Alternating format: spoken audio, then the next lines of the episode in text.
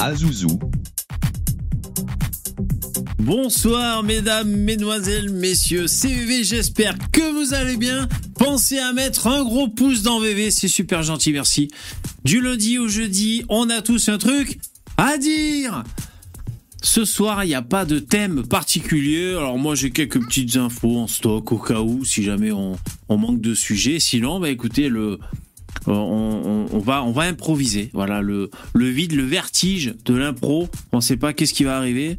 Eh ben voilà, écoutez, on va vivre ça ensemble. Merci d'être là jusqu'à 23h parce que vous avez fait des dons hier, avant-hier et tout et c'est super cool. Donc là, on sait ce soir jusqu'à 23h. Merci d'être là. Jingle.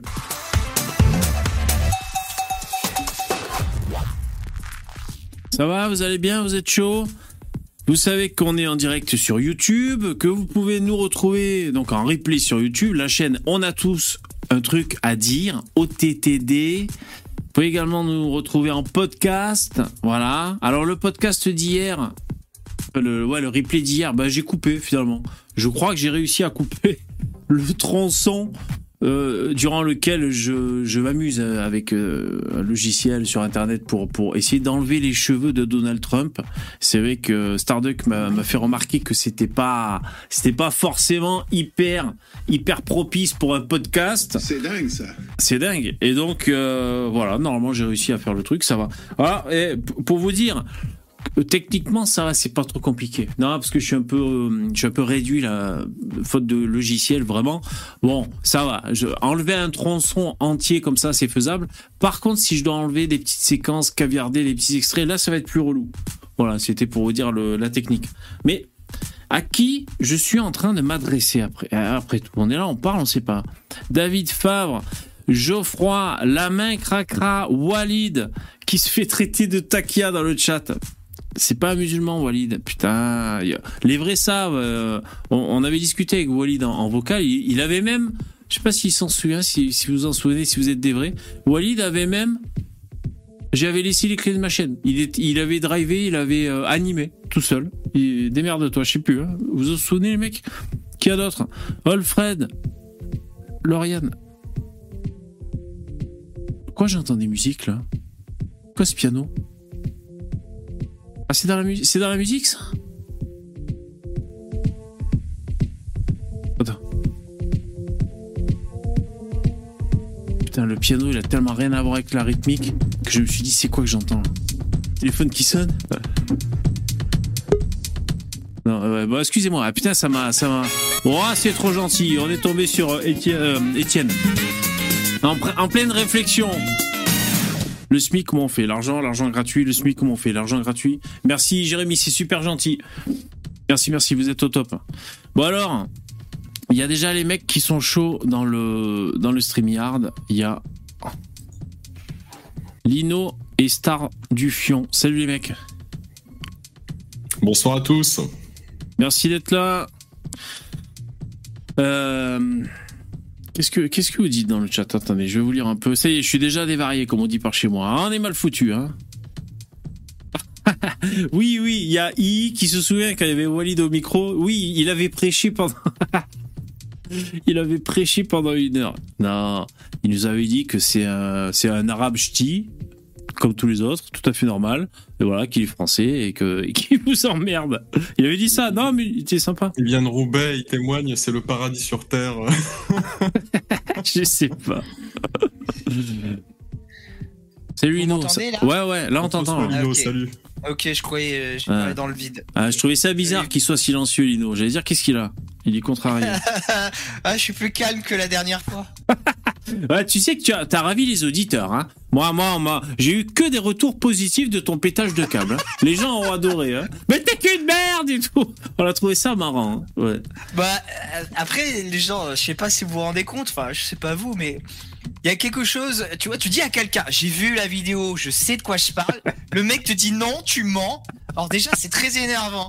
Quand il y a deux autres personnes qui disent exactement la même chose et qui traitent tout le monde de menteur, moi, à un moment donné, la mauvaise foi, ça me fait péter un cap, tu vois. Et là, j'ai, craqué, ouais. Bon, d'ailleurs, pour, pour, alors pour, pour le fin mot, comme si c'était important, mais c'est, donc c'est par rapport à Pierre Rougeron. On va pas trop revenir dessus parce qu'on est déjà revenu dessus hier et on va pas parler tous les soirs euh, ni de, de de, de Philippe Fabry ni de Rougeron. Mais euh, Du coup, donc vas l'inviter en débat.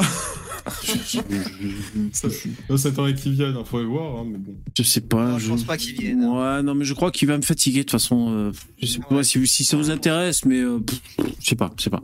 Et euh, donc il y avait un mec. Indicatif, on pourrait juste lui expliquer euh, nos fortes inquiétudes vis-à-vis du grand remplacement, tu vois, gen- gen- gentiment, c'est-à-dire qu'on s'engueule pas, quoi. Bah, il viendra pas, il viendra pas quand même. Nous sommes très inquiets du grand remplacement. Ça, ça nous fait très très peur, hein. on- c'est- voilà, donc, euh, Ouais, non, pourquoi Bon, en tout cas, Lino, pour dire, il y a, y a un mec qui a défendu euh, Berserk hier dans, dans les commentaires en expliquant, c'était Champollion, je crois, en expliquant que euh, c'était pas tout à fait ça, c'est-à-dire il avait donné les consignes de vote au premier tour et puis ensuite, quand c'était plié, il a dit que lui-même avait voté, donc euh, euh, oui, Rougeron avait voté pas- pour Marine Le Pen.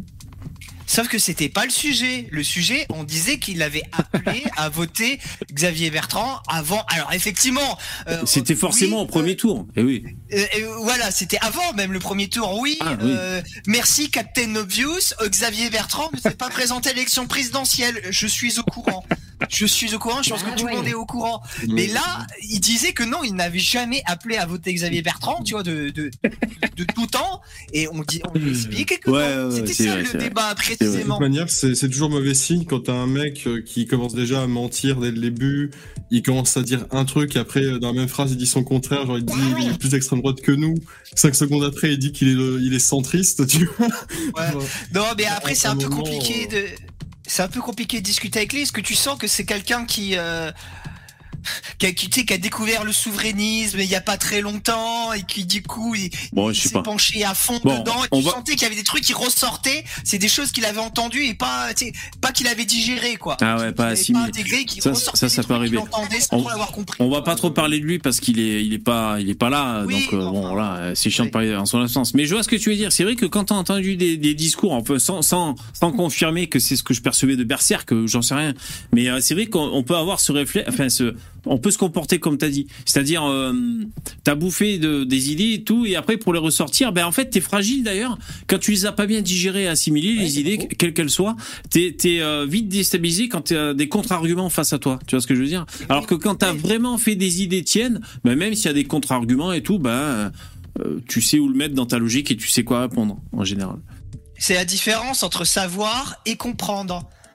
Euh, il, euh, lui, il savait la, comment dire, la, la ligne souverainiste, mais il la comprenait pas vraiment. Enfin, moi, c'est ce que j'ai ressenti, quoi, très Mais fortement. moi, ce que je comprends pas, c'est, tu sais, ces personnes-là chiasse. nous parlent tout le temps de l'importance. Ils disent, par exemple, le grand placement, c'est pas le plus important. Et euh, par conséquent, Ça, il a là, pas digéré Starduck. Ouais. Non mais je- moi je veux, je veux être très clair là-dessus. Je vais pas, je vais pas faire des des des des, des, ri- euh, comment dire des, des pirouettes à la con. Je vais être très clair là-dessus. Ces gens-là, on a compris ici le problème des retraites, c'est le plus important et c'est le numéro un. Pourquoi ne pas vouloir voter pour Marine Le Pen qui proposait la retraite à 60 ans Ah oui. et faire des rassemblements dans la rue pour dire non, le Front National ne passera jamais ni le FN ni Macron. Voilà. Alors, pour le coup, euh, Starduck, euh, Berserk, il votait Marine Le Pen. Non, on sûr. est d'accord. mais- Ouais, il était mariniste. qui nous font le coup du euh, non mais de manière c'est la même chose. Oui, bon, Alors oui, bon, ça, c'est certains souverainistes Non, de gauche. euh, Le, programme pas- il est le programme il est clair. Je suis d'accord mais après ceux qui ont voté Marine c'est les personnes comme Tatiana Ventos par exemple. Moi j'ai de la sympathie pour elle parce que je considère qu'elle a fait quand même un très long chemin euh, de sa gauche anti-Front National pour ensuite voter pour eux finalement euh, aux dernières élections.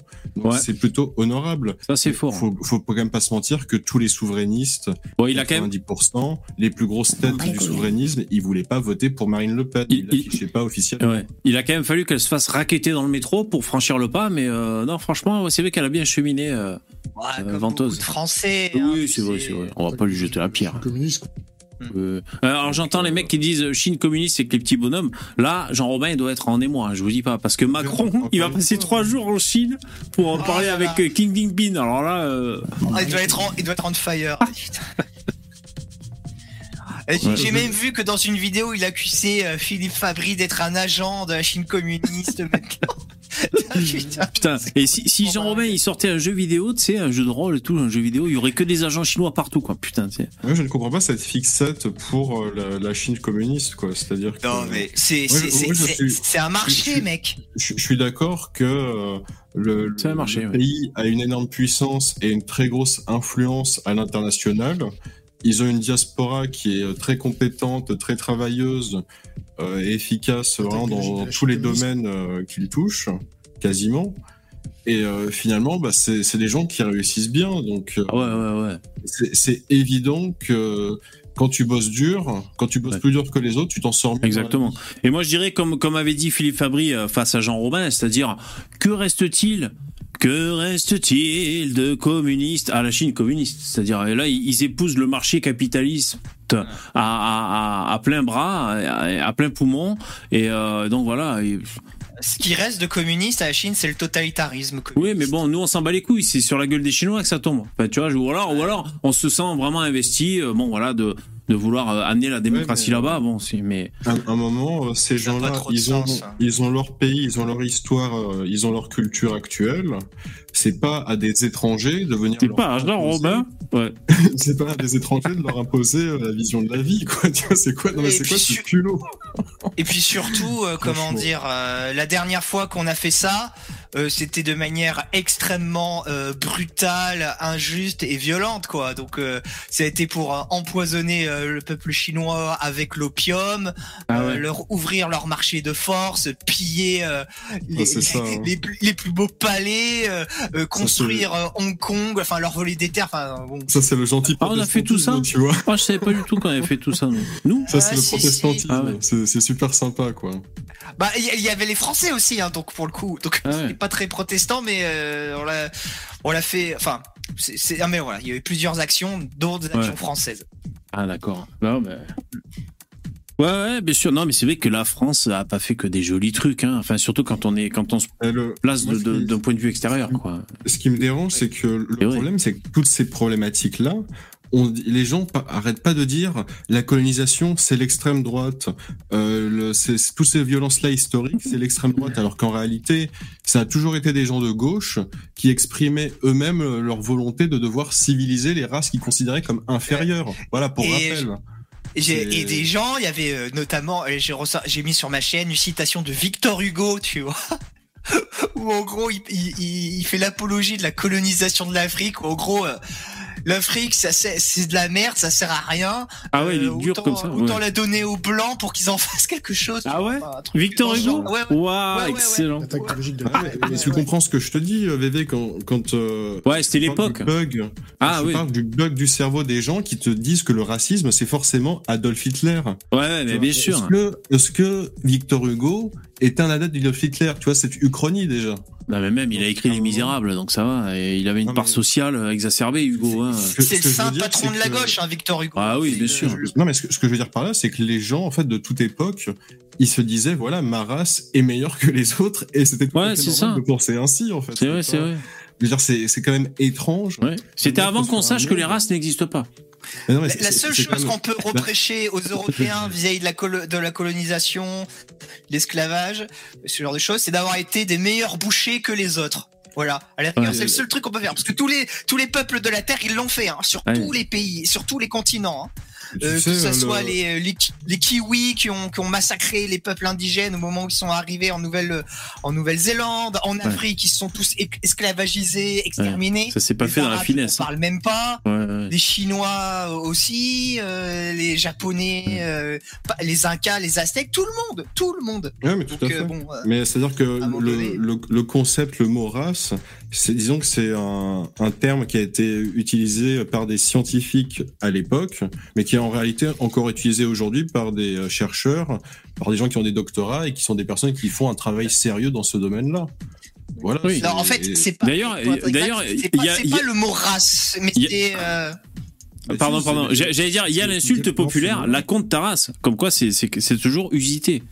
Mais de toute manière, oui, même quand euh, il y avait, si tu veux, quand, même quand le terme scientifique il n'existait pas, euh, les gens ils inventaient un autre mot. Tu vois, ils disaient les sarrasins par exemple. Tu vois, pour dire c'est pas, Oui. en fait c'est pas nous. Tu vois, c'est un autre. mais tout ça, c'est de la, tout, tout ça, c'est de la sémantique. Hein. Oui, bah évidemment, c'est que de la sémantique et les gens jouent là-dessus pour dire en réalité, à la fin, ce que tu veux faire, c'est C'est pour ça qu'il y a dit- dite population, voilà, et puis c'est bon, quoi. Et tu vois le, tu vois le niveau de intellectuel de ces gens le- le- quand ils font des raccourcis aussi binaires que ça, alors qu'il y a une réalité historique qui démontre tout à fait le contraire. Et alors, le problème, c'est que ces gens-là prétendent ouvrir des livres. Donc ça, c'est inquiétant. voilà, je pose Ils juste s'en- cette mais ils s'en foutent de la réalité, ils sont dans l'idéologie. Mais oui, Ils sont dans l'idéologie sur ces on histoires. putain. Attends, le, le pire, il y a une décla- pour dire à quel point ils sont dans l'idéologie. Il y a encore une euh, le, bon le, parti le plus extrême de France à ce niveau-là, c'est Europe Écologie Les Verts. Tu vois, eux ils sont dans l'idéologie absolue. Et bah t'as une des députées d'Europe Écologie Les Verts qui a dit, ce qui, a sorti cette phrase. Si les enf si les petits garçons courent plus vite que les je- que les jeunes filles, c'est parce qu'on leur dit qu'ils courent plus vite. Ah, c'est l'effet Pygmalion, ça s'appelle. Suggérer quelque chose et, et du coup, il Voilà, y a, y les effets que tu suggères. Ah bon Voilà, ah bon. donc la Ouais, donc la biologie n'existe pas, tu vois, pour ces gens-là, tout simplement. Les mecs, ils sont dans du négationnisme, de l'obscurantisme, c'est de l'obscurantisme, hein, tout court, quoi. C'est le Europe ça, Écologie Les Verts et les filles, c'est les plus gros propagateurs de fake news et d'obscurantisme de France, que ce soit sur l'écologie, sur le social, sur le biologique, c'est n'importe quoi, n'importe quoi. Ouais. Alors attendez, je lis un Et peu là, le on chat. attend toujours les zététiciens pour parler de ça, hein, mais bon. Ah ouais. Alors je lis un peu le chat. La main, quoi OTTD Non, la gauche de l'époque voulait rendre les autres races au même niveau que les blancs, mais imposer par la force au nom de l'égalitarisme, une sorte d'eugénisme socialiste. Euh, ouais, ouais, ouais, ouais, ouais, ouais. Pourquoi j'ai dit le contraire? Ouais, ouais, ouais, bien sûr. Sûr, mais attendez, euh, Oui, mais ça, je- tu vois, cette description-là, selon les standards actuels, c'est du racisme. J'ai pas dit le contraire. Ce que je veux dire, c'est que ces gens-là, Moi, je peux les comprendre, les mecs de l'époque, hein, d'ailleurs. Mais attendez, il faut bien comprendre une chose, c'est que ces gens-là se disaient déjà, et déjà, c'est- c'est- c'est-à-dire qu'il y a des gens qui pensaient sérieusement que leur race était supérieure à toutes les autres. Et ça s'est fait de tout temps. Vous pouvez pas me l'enlever, premièrement, ce fait-là. Ensuite, oui, euh, ceux qui voulaient les mettre à leur même niveau, mais ils disaient quand même qu'ils étaient inférieurs. Donc, à un moment, ils Oui, considéraient les que races eux- supérieures ont un devoir vis-à-vis des races inférieures, comme disait. Et là, Luc je veux dire, Ferry. euh, oui, c'était ça, Luc Ferry, tout à fait. hein. donc, euh, c'est, c'est-à-dire que là, euh, qu'est-ce que tu veux en conclure de plus que cette personne estime qu'il est supérieur à une autre personne Ouais. par sa race? Bah voilà. Ouais, c'est- bien sûr, c'est bien sûr. le schéma- C'est le schéma typique. Donc ça veut pas dire qu'il était nazi, c'est que ça n'a aucun sens. Et de ça, dire tu vois, j'en ai pas. Mais ça, tu vois, j'en ai parlé avec un de mes gauchistes.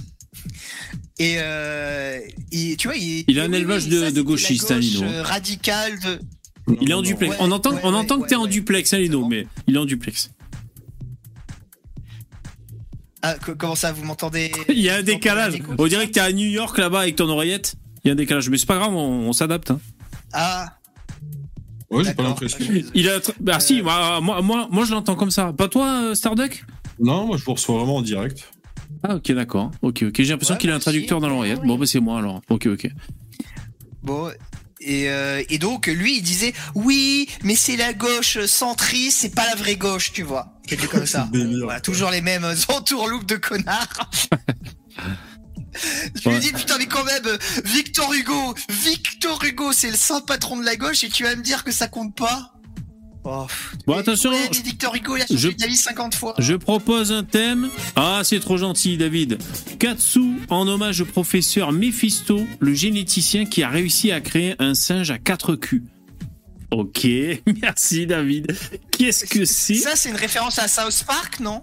Alors là, peut-être. Alors moi, je connais très mal South Park. ou Alors, si merci pour le don. Le, le message m'a fait euh, m'a mindfucké. Ok, ok.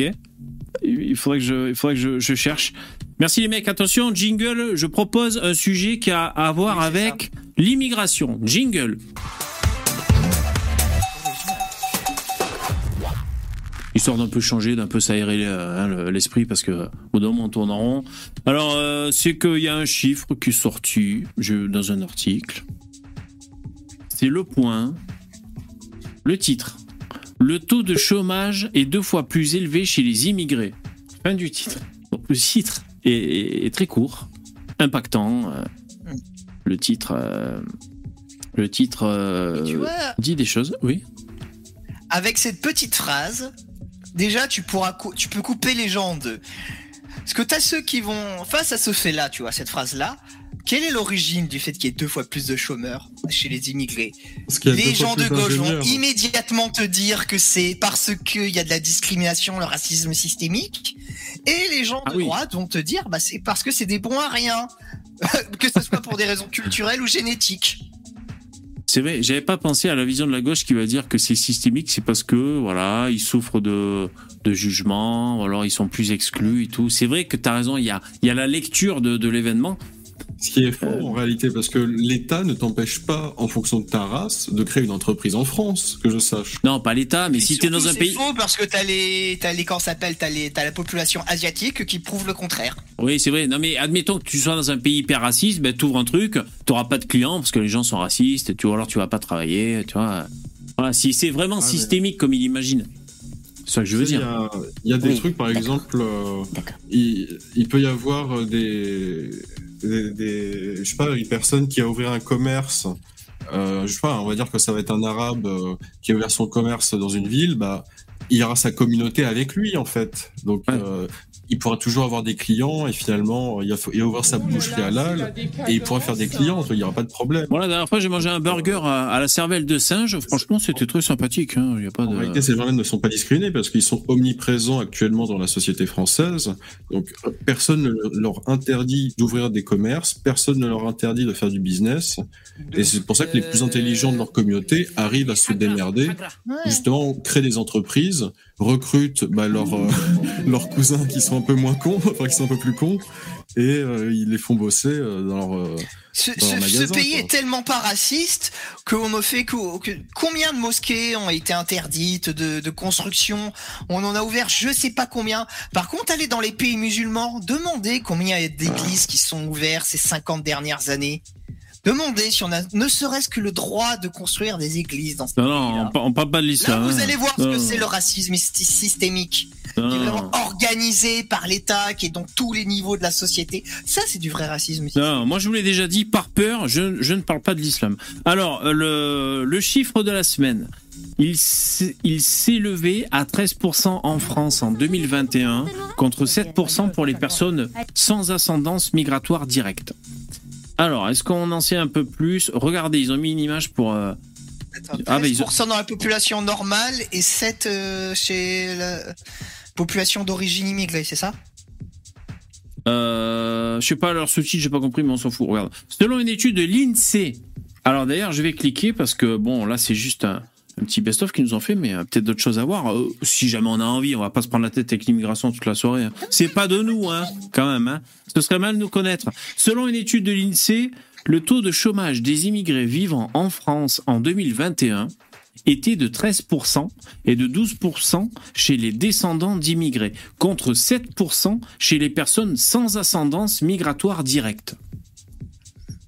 Donc moi je tiens à signaler que si on arrive à déterminer qu'il existe des personnes sans ascendance migratoire directe, qui sont ces gens?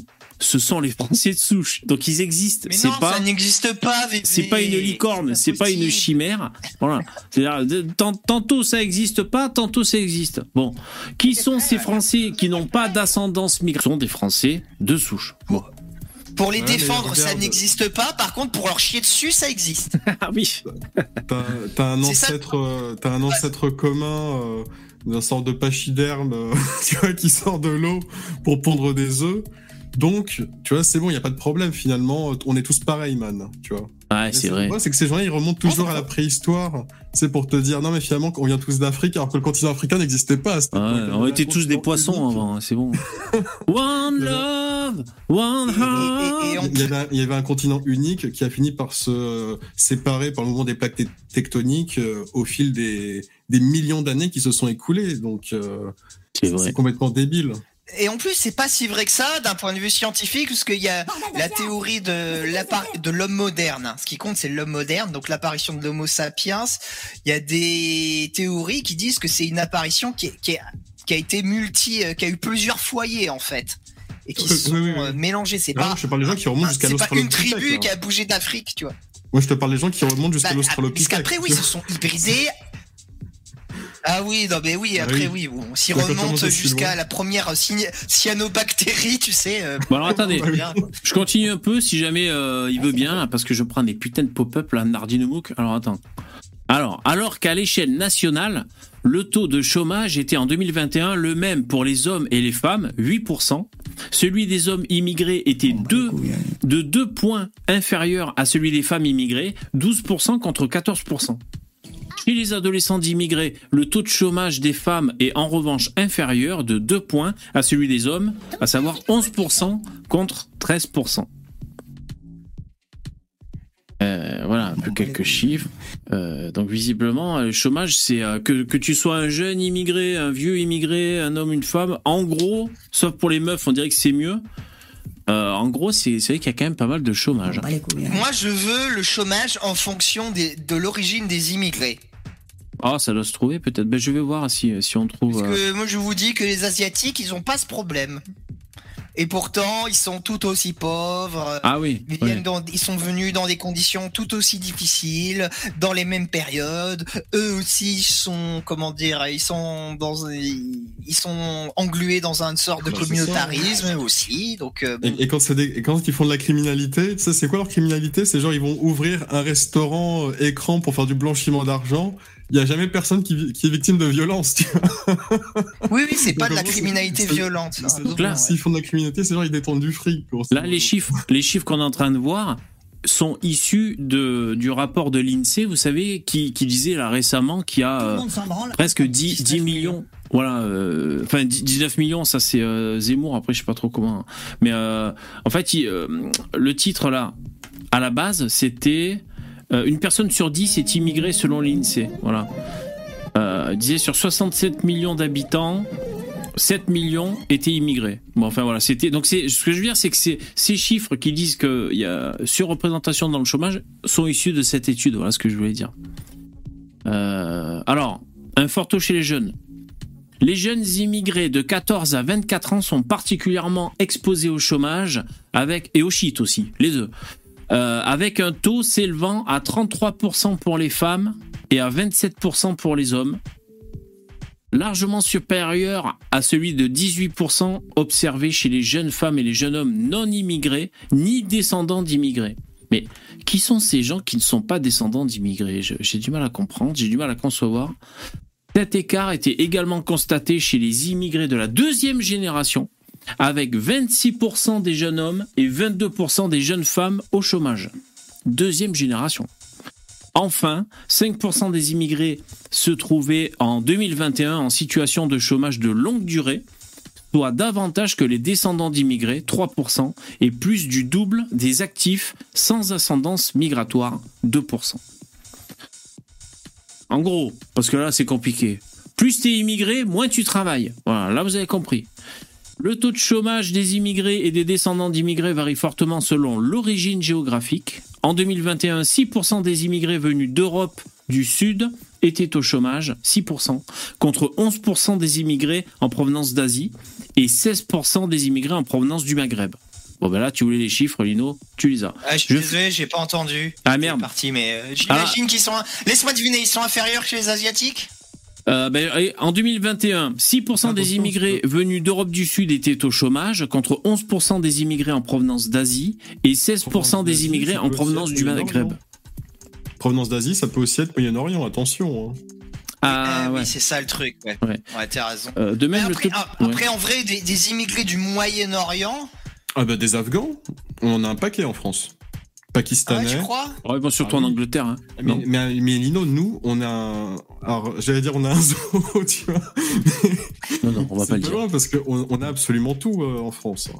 Tu peux trouver Alors, absolument les. Paki- Pakistanais, pas trop, hein, par exemple. Tu peux trouver du Sri Lankais, t'inquiète pas, il y a des grosses communautés sri lankaises, il y a de tout euh, en France. hein, T'inquiète pas, il y, a- il y a vraiment tout ce qu'il faut. Ouais, mais surtout à Paris, par exemple, tu vois. euh, si jamais euh, c'est vraiment hétéroclite comme Mais ça. même- Et même à Paris, franchement, les, à part les pakis, tu sais, là, les restaurants, vieux restaurants attends, pakistanais de. vous êtes déjà pas gare mais les. dans votre vie, les gars Tout ça? Dans une gare. Mais ouais, mais c'est normal, les, les gens euh, font que passer. Euh, c'est que des Jacques Attali. Ah, non, mais, j'ai pas l'impression que c'est des les- Ah, non, non, non, Pakistanais, mais tu attends. vois. À toutes les stations, t'as des Pakistanais qui te font des marrons chauds. Hein. Ah ouais? C'est pas un mec qui s'est cloné. Tu crois bah que c'est oui. des Pakistanais, ça? Oui, oui, oui. Euh, Pour Starduck, dès que le mec est moustachu, c'est un Pakistanais. J'ai jamais je- Dès qu'il est basané euh, avec une moustache, J'ai un, j'ai un Pokédex. c'est le professeur Chen, quoi. Bon voilà, ça c'est les infos, euh, c'est les infos migratoires de la journée. Jingle. La météo de l'immigration. Alors vous êtes nombreux dans le chat à demander est-ce que cette salope de Poupetto finira par parler? Ben on sait pas. On découvre en même temps que vous en temps réel. Aucune idée. On sait pas. En tout cas il est présent, il est parmi nous. Il se pose, il attend. Il se comme au trône, voilà, que ce- sur le trône. Alors une autre info. Euh, alors je sais pas si c'est intéressant, mais euh, vous savez il y a pas mal de fusillades à Marseille ces temps-ci. C'est règlement de compte. Euh, règlement de compte. Alors bon les journaux en parlent. Ils disent que pour 300 balles t'achètes une calache. Depuis des décennies plutôt, parce que. Bah, Si tu veux, le, le calachage à Marseille, euh, on en entend depuis des décennies. Bah, hein. c'est toi qui dois nous informer, Lévé. T'es sur place, euh, t'es le reporter, là. T'es le reporter de terrain.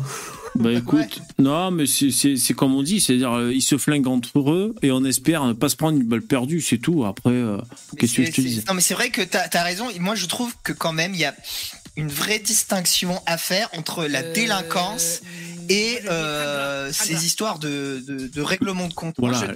je je, je t'avoue que les règlements de compte, qui se butent entre eux, c'est débile. Bah, limite, ça m'arrange, tu Bah, vois. c'est le boulot, ouais, les mecs ils bossent, c'est c'est leur truc. Bon, tu vois. Ce qui est monstrueux, c'est que s'il y a des dommages collatéraux, là, oui, ça c'est, bon, voilà, Oui. c'est, c'est, c'est terrible. Mais la délinquance au quotidien, celle qui te pourrit la vie, Bonjour, ceux qui violent, ceux qui poignardent, ceux qui bolossent, je pense que c'est bien plus nuisible pour la France, pour la qualité de vie d'un peuple. Voilà pour la qualité de vie, Je, Je me exactement. permets de, je me permets de factu- non, je me permets de rebondir Ah. sur, sur- Oui. bonsoir à tous. Je me permets de rebondir sur les fusillades marseillaises en ce moment. Bon, c'est un peu avec la pétanque et euh, le pastis, c'est un peu la tradition là-bas.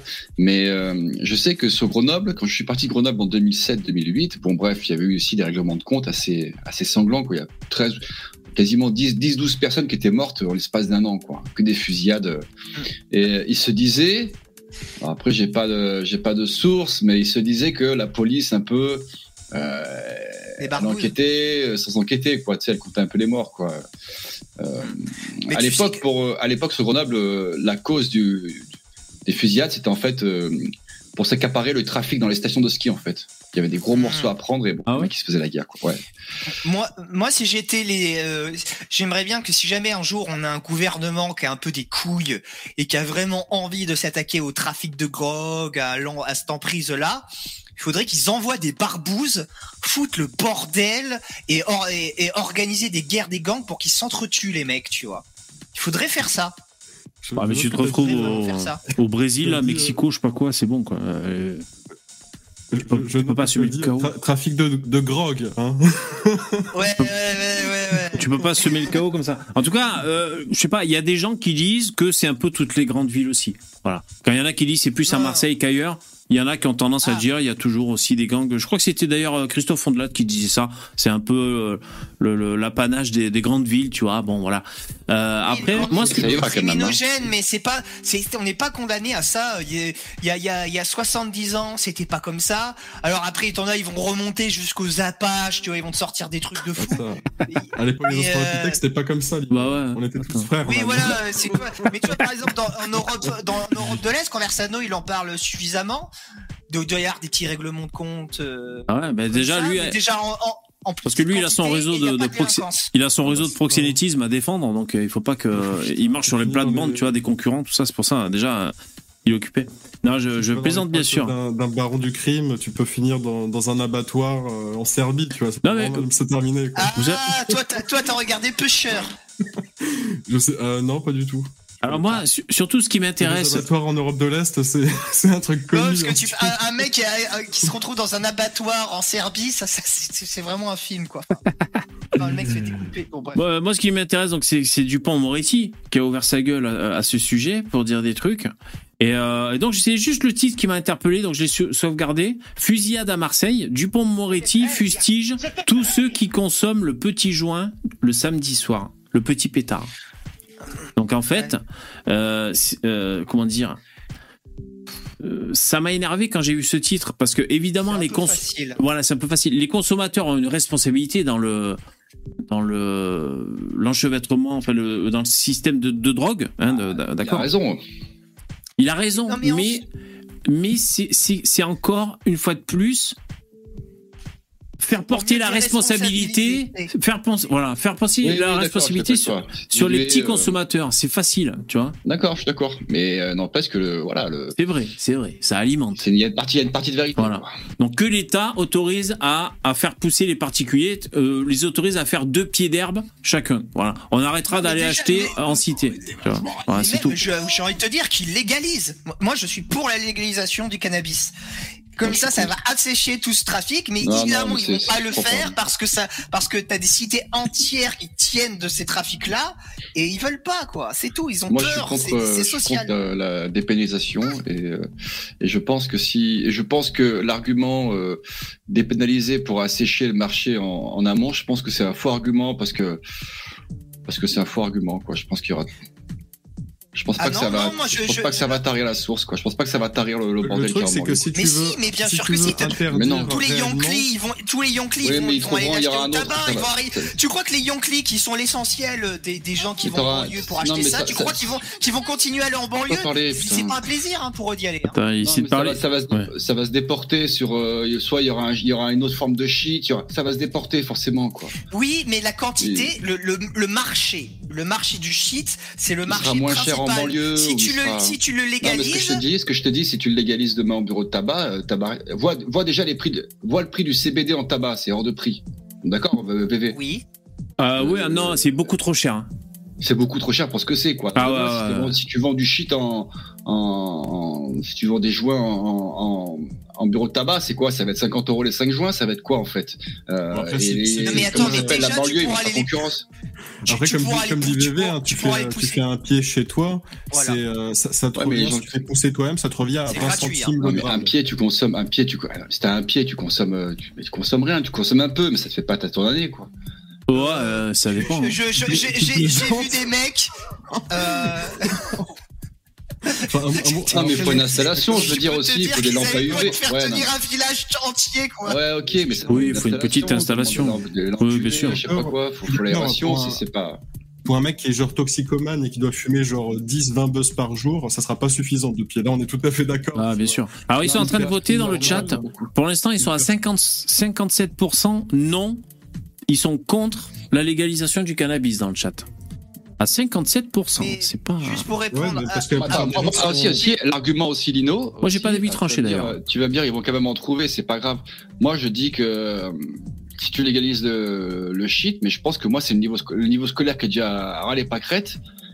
Moi, je pense que ça va fumer des. Alors, il y a des gamins qui fument des chichons à 11 ans et que même s'il n'y a pas de bureau de tabac, ils s'en trouveront en banlieue. Mais tu facilites l'accès à un truc euh, un peu interdit. Moi, j'ai, moi, j'ai redoublé ma première à cause d'une année à fumer des joints. J'ai rien compris de l'année, en fait. Et euh, voilà, je pense que tu vas niquer le cerveau de, de gamin, quoi.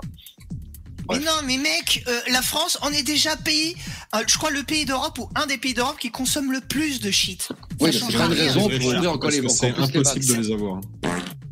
Mais euh, oui, mais t'as des estimations, la- les estimations sont Ouais, super élevées. Tu sais, quand tu fais bien. les sondages, ce genre de choses, ils répondent les gens. Alors, attendez, moi, je veux dire un truc que vous n'avez pas encore évoqué. C'est qu'on peut se prendre pour Jésus quand on fume du cannabis. Euh, je témoigne. Oui, c'est pas une drogue douce. C'est pas une drogue douce. Je- Il faut arrêter avec ça. C'est pas Je- une bonne drogue récréative. Je témoigne. c'est- euh, Non mais attends, attends, c'est c'est pas euh, l'alcool, c'est pas une drogue douce non plus. Ah non. Pourtant, c'est c'est c'est légal, une il y en a partout. Ouais, Non. c'est pas pareil. Eh oui, non, mais ça, c'est vrai que c'est un argument à la ah, con. c'est Pourquoi on peut acheter de la vodka euh, comme ça euh, à partir de 18 ans? C'est vrai, c'est une question. Ouais, ça t'a dit au moins de 18 ans. regarde, attention, parce que le truc du Ah, culturellement. C'est pas, comme c'est pas Ah, culturellement ouais, français. C'est pas. C'est pas factuellement. Je dis pourquoi il y a de l'alcool, pourquoi il y a de l'alcool en France, parce que culturellement, je dis pas. Je dis que c'est pourquoi bien, je il y a du café Pourquoi il y a du café et du tabac alors que culturellement ça vient pas de France? Non, mais je veux dire, l'usage est inscrit bien, depuis bien plus longtemps. Alors quoi. que le chanvre. Attends, attends, attends, et le, chanvre, c'est traditionnel en France. Hein. Bon, je mets fin au, sondage parce, que attends, attends, excuse-moi. Je- Attends, attends, non, mais, mais je te laisse la parole, mais juste pour dire, je mets fin au sondage parce qu'on n'y voit rien au chat, sinon c'est relou. Donc euh, voilà, Euh, vas-y, Starduck. Euh, du coup, je- j'ai perdu. que- Ah putain, excuse-moi. 60%, Oui, oui. vous êtes contre la légalisation dans le chat. Oui, l'alcool, c'est une drogue dure. Euh, oui, la cigarette, c'est pas bien de fumer. Euh, je suis, d'accord avec toi, moi. La drogue façon, fait euh, plus de. Je pense que l'alcool fait plus de morts que le cannabis oui, en France. C'est possible, je suis d'accord, mais c'est pas, c'est pas, c'est pas pour cette raison qu'il faut, qu'il faut quand même accepter, ouvrir encore une vanne de plus. C'est bon, il est déjà assez mais- comme ça. Non mais pour- enfin, ce que je veux dire, c'est que j'ai l'impression que tu me donnes un argument moral. Sauf que moi, je m'en fous. Ce que je veux, c'est pas, c'est le bien, le mal, tout ça, c'est pas intéressant. Si, ce que je veux, intéressant. c'est Si, si, comment si, si. euh, diminuer. Non, mais non. Parce que, si. parce que- non, puisque dans ce cas-là, l'alcool c'est mal, tu l'interdis. Donc voilà, je- pour je moi c'est pas intéressant. Ah, il a retrouvé son point, Starduck. Pour moi, ce que je. C'est c'est que tu disais que c'est je- culturellement pas français, mais à un moment, le café, culturellement, c'était pas français, le Non, tabac, mais c'est pas inscrit français, depuis alors que, longtemps. alors que la plante de chanvre existe en France bien avant qu'il y ait eu du tabac et du café. Donc Ouais, là, mais- l'argument mais de- l'usage, euh, c'était quoi l'usage aussi de en dire avant, c'est- c'était pas culturel. Si, on en fumait aussi. ça doit pas le devenir. C'est c'est pas. Si, on dans en les pipes et tout, ils ont ce fumé. que je veux dire par là, c'est que c'est pas un argument logique. Il faut poser. Si, c'est logique. une- C'est complètement débile. Comme je te dis, la Bah plante non. était déjà là avant qu'il y ait du tabac. Oui, mais l'usage de cette plante, on en faisait quoi? On en faisait pas des tarpés ou je sais pas quoi? Il y avait pas de. Alors, juste, je rebondis sur le chat un peu. Il y a, il y a la main qui dit que depuis le début de l'année, on est autorisé en France à produire du chanvre CBD. Bah écoute, la main, c'est une grande nouvelle parce que l'Europe euh, et la France, il y avait eu interdiction des fleurs de CBD et tout. Donc là, on revient de loin. Historiquement, la France est un gros producteur de chanvre. Eh oui. Et de la Suisse, ils ont jamais arrêté le champ. Ah, La Suisse, bah, du coup, ils prennent le Il y a- il y a- monopole. il y a- hein. Et il y a plein de, il y a plein de, de cultivateurs de, de chanvre. Et donc du coup, vu qu'on est déjà à un niveau super élevé, Poupetto, tu vois, c'est pas comme si on était très très bas, tu vois. C'est pas comme si on était le pays le plus bas euh, d'Europe dans la consommation de cannabis. C'est que je veux dire, on a déjà tout essayé. On est super haut. On a essayé l'interaction, on a essayé tout ce que vous voulez, ça marche pas. Alors à un moment donné, eh ben autant essayer de légaliser, essayer d'autres choses. Ça a marché dans certains pays. Ça aurait le double avantage de ramener de l'argent dans les caisses de l'État, d'assécher euh, les, euh, les, les, les, en partie tout du moins les, euh, les trafics, euh, ces, ces trafics-là. Mais la question sanitaire, t'en fais quoi en fait? Après, moi, je suis, je suis d'accord. hein, c'est c'est pour. Mais elle sera pas pire en fait. Peu pas importe, la, pire, je pense. peu importe la solution, tu veux dire, c'est-à-dire que qu'on autorise ou qu'on interdit, moi peu importe. L'essentiel, c'est qu'on applique les choses correctement. C'est-à-dire que tu veux l'interdire, ok. Les trafiquants qui ont des kalachnikovs, il est supposé y avoir l'armée qui raide absolument tous les appartements jusqu'aux caves pour chercher les armes, la drogue et mettre en prison les responsables. Ça là, se comme ça mais- dans un monde normal. Oui, le problème, c'est qu'on dit c'est parle- interdit et on laisse faire. Là, on parle du cannabis. euh. Après, moi, je voudrais dire un truc. En fait, je parle du cannabis, le trafic du cannabis et des criminels qui se calachent la gueule pour le, le trafic. Moi, je voudrais dire un truc. C'est que parmi les arguments, on dit, parce que des, des débats sur la dépénalisation, on en a vu plein déjà. Euh, Il y a l'argument de dire euh, les dealers s'ils vendent plus ça, ils vont vendre des drogues dures, ils vont augmenter euh, en, en dureté de la drogue. Euh, Non, moi à ça je réponds. Attends en attends. prison pendant 30 ans, t'inquiète pas, ils vendent plus de drogue dure après. Ouais, alors il faut construire des, il faut construire des prisons. Alors, euh, à- moi à ça je réponds que de toute façon le, le- les gens qui ont décidé de vivre hors la loi, euh, ils font Oui, ce qu'ils rapportent. Ils font ce qu'ils rapportent. Et donc le Moi, mec, euh, s'il vend pas de la BR, il fera, il fera autre chose. Mais en tout cas, et juste ce que je voulais rajouter, c'est que le Canada, ils sont passés à ça. Ça fait maintenant peut-être deux ans qu'ils sont, qu'ils ont légalisé, dépénalisé Voilà Hollande.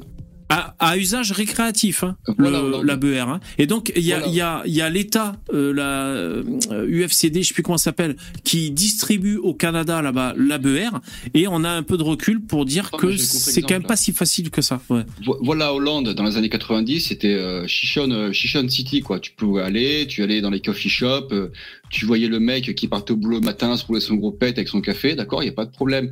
Mais il faut savoir que la Hollande, la, criminal- la criminalité a, a vraiment augmenté. Et ils ont fait machine arrière. C'est devenu beaucoup plus restrictif en Hollande le cannabis. Pourquoi Ah ils ont ouais. fait ça?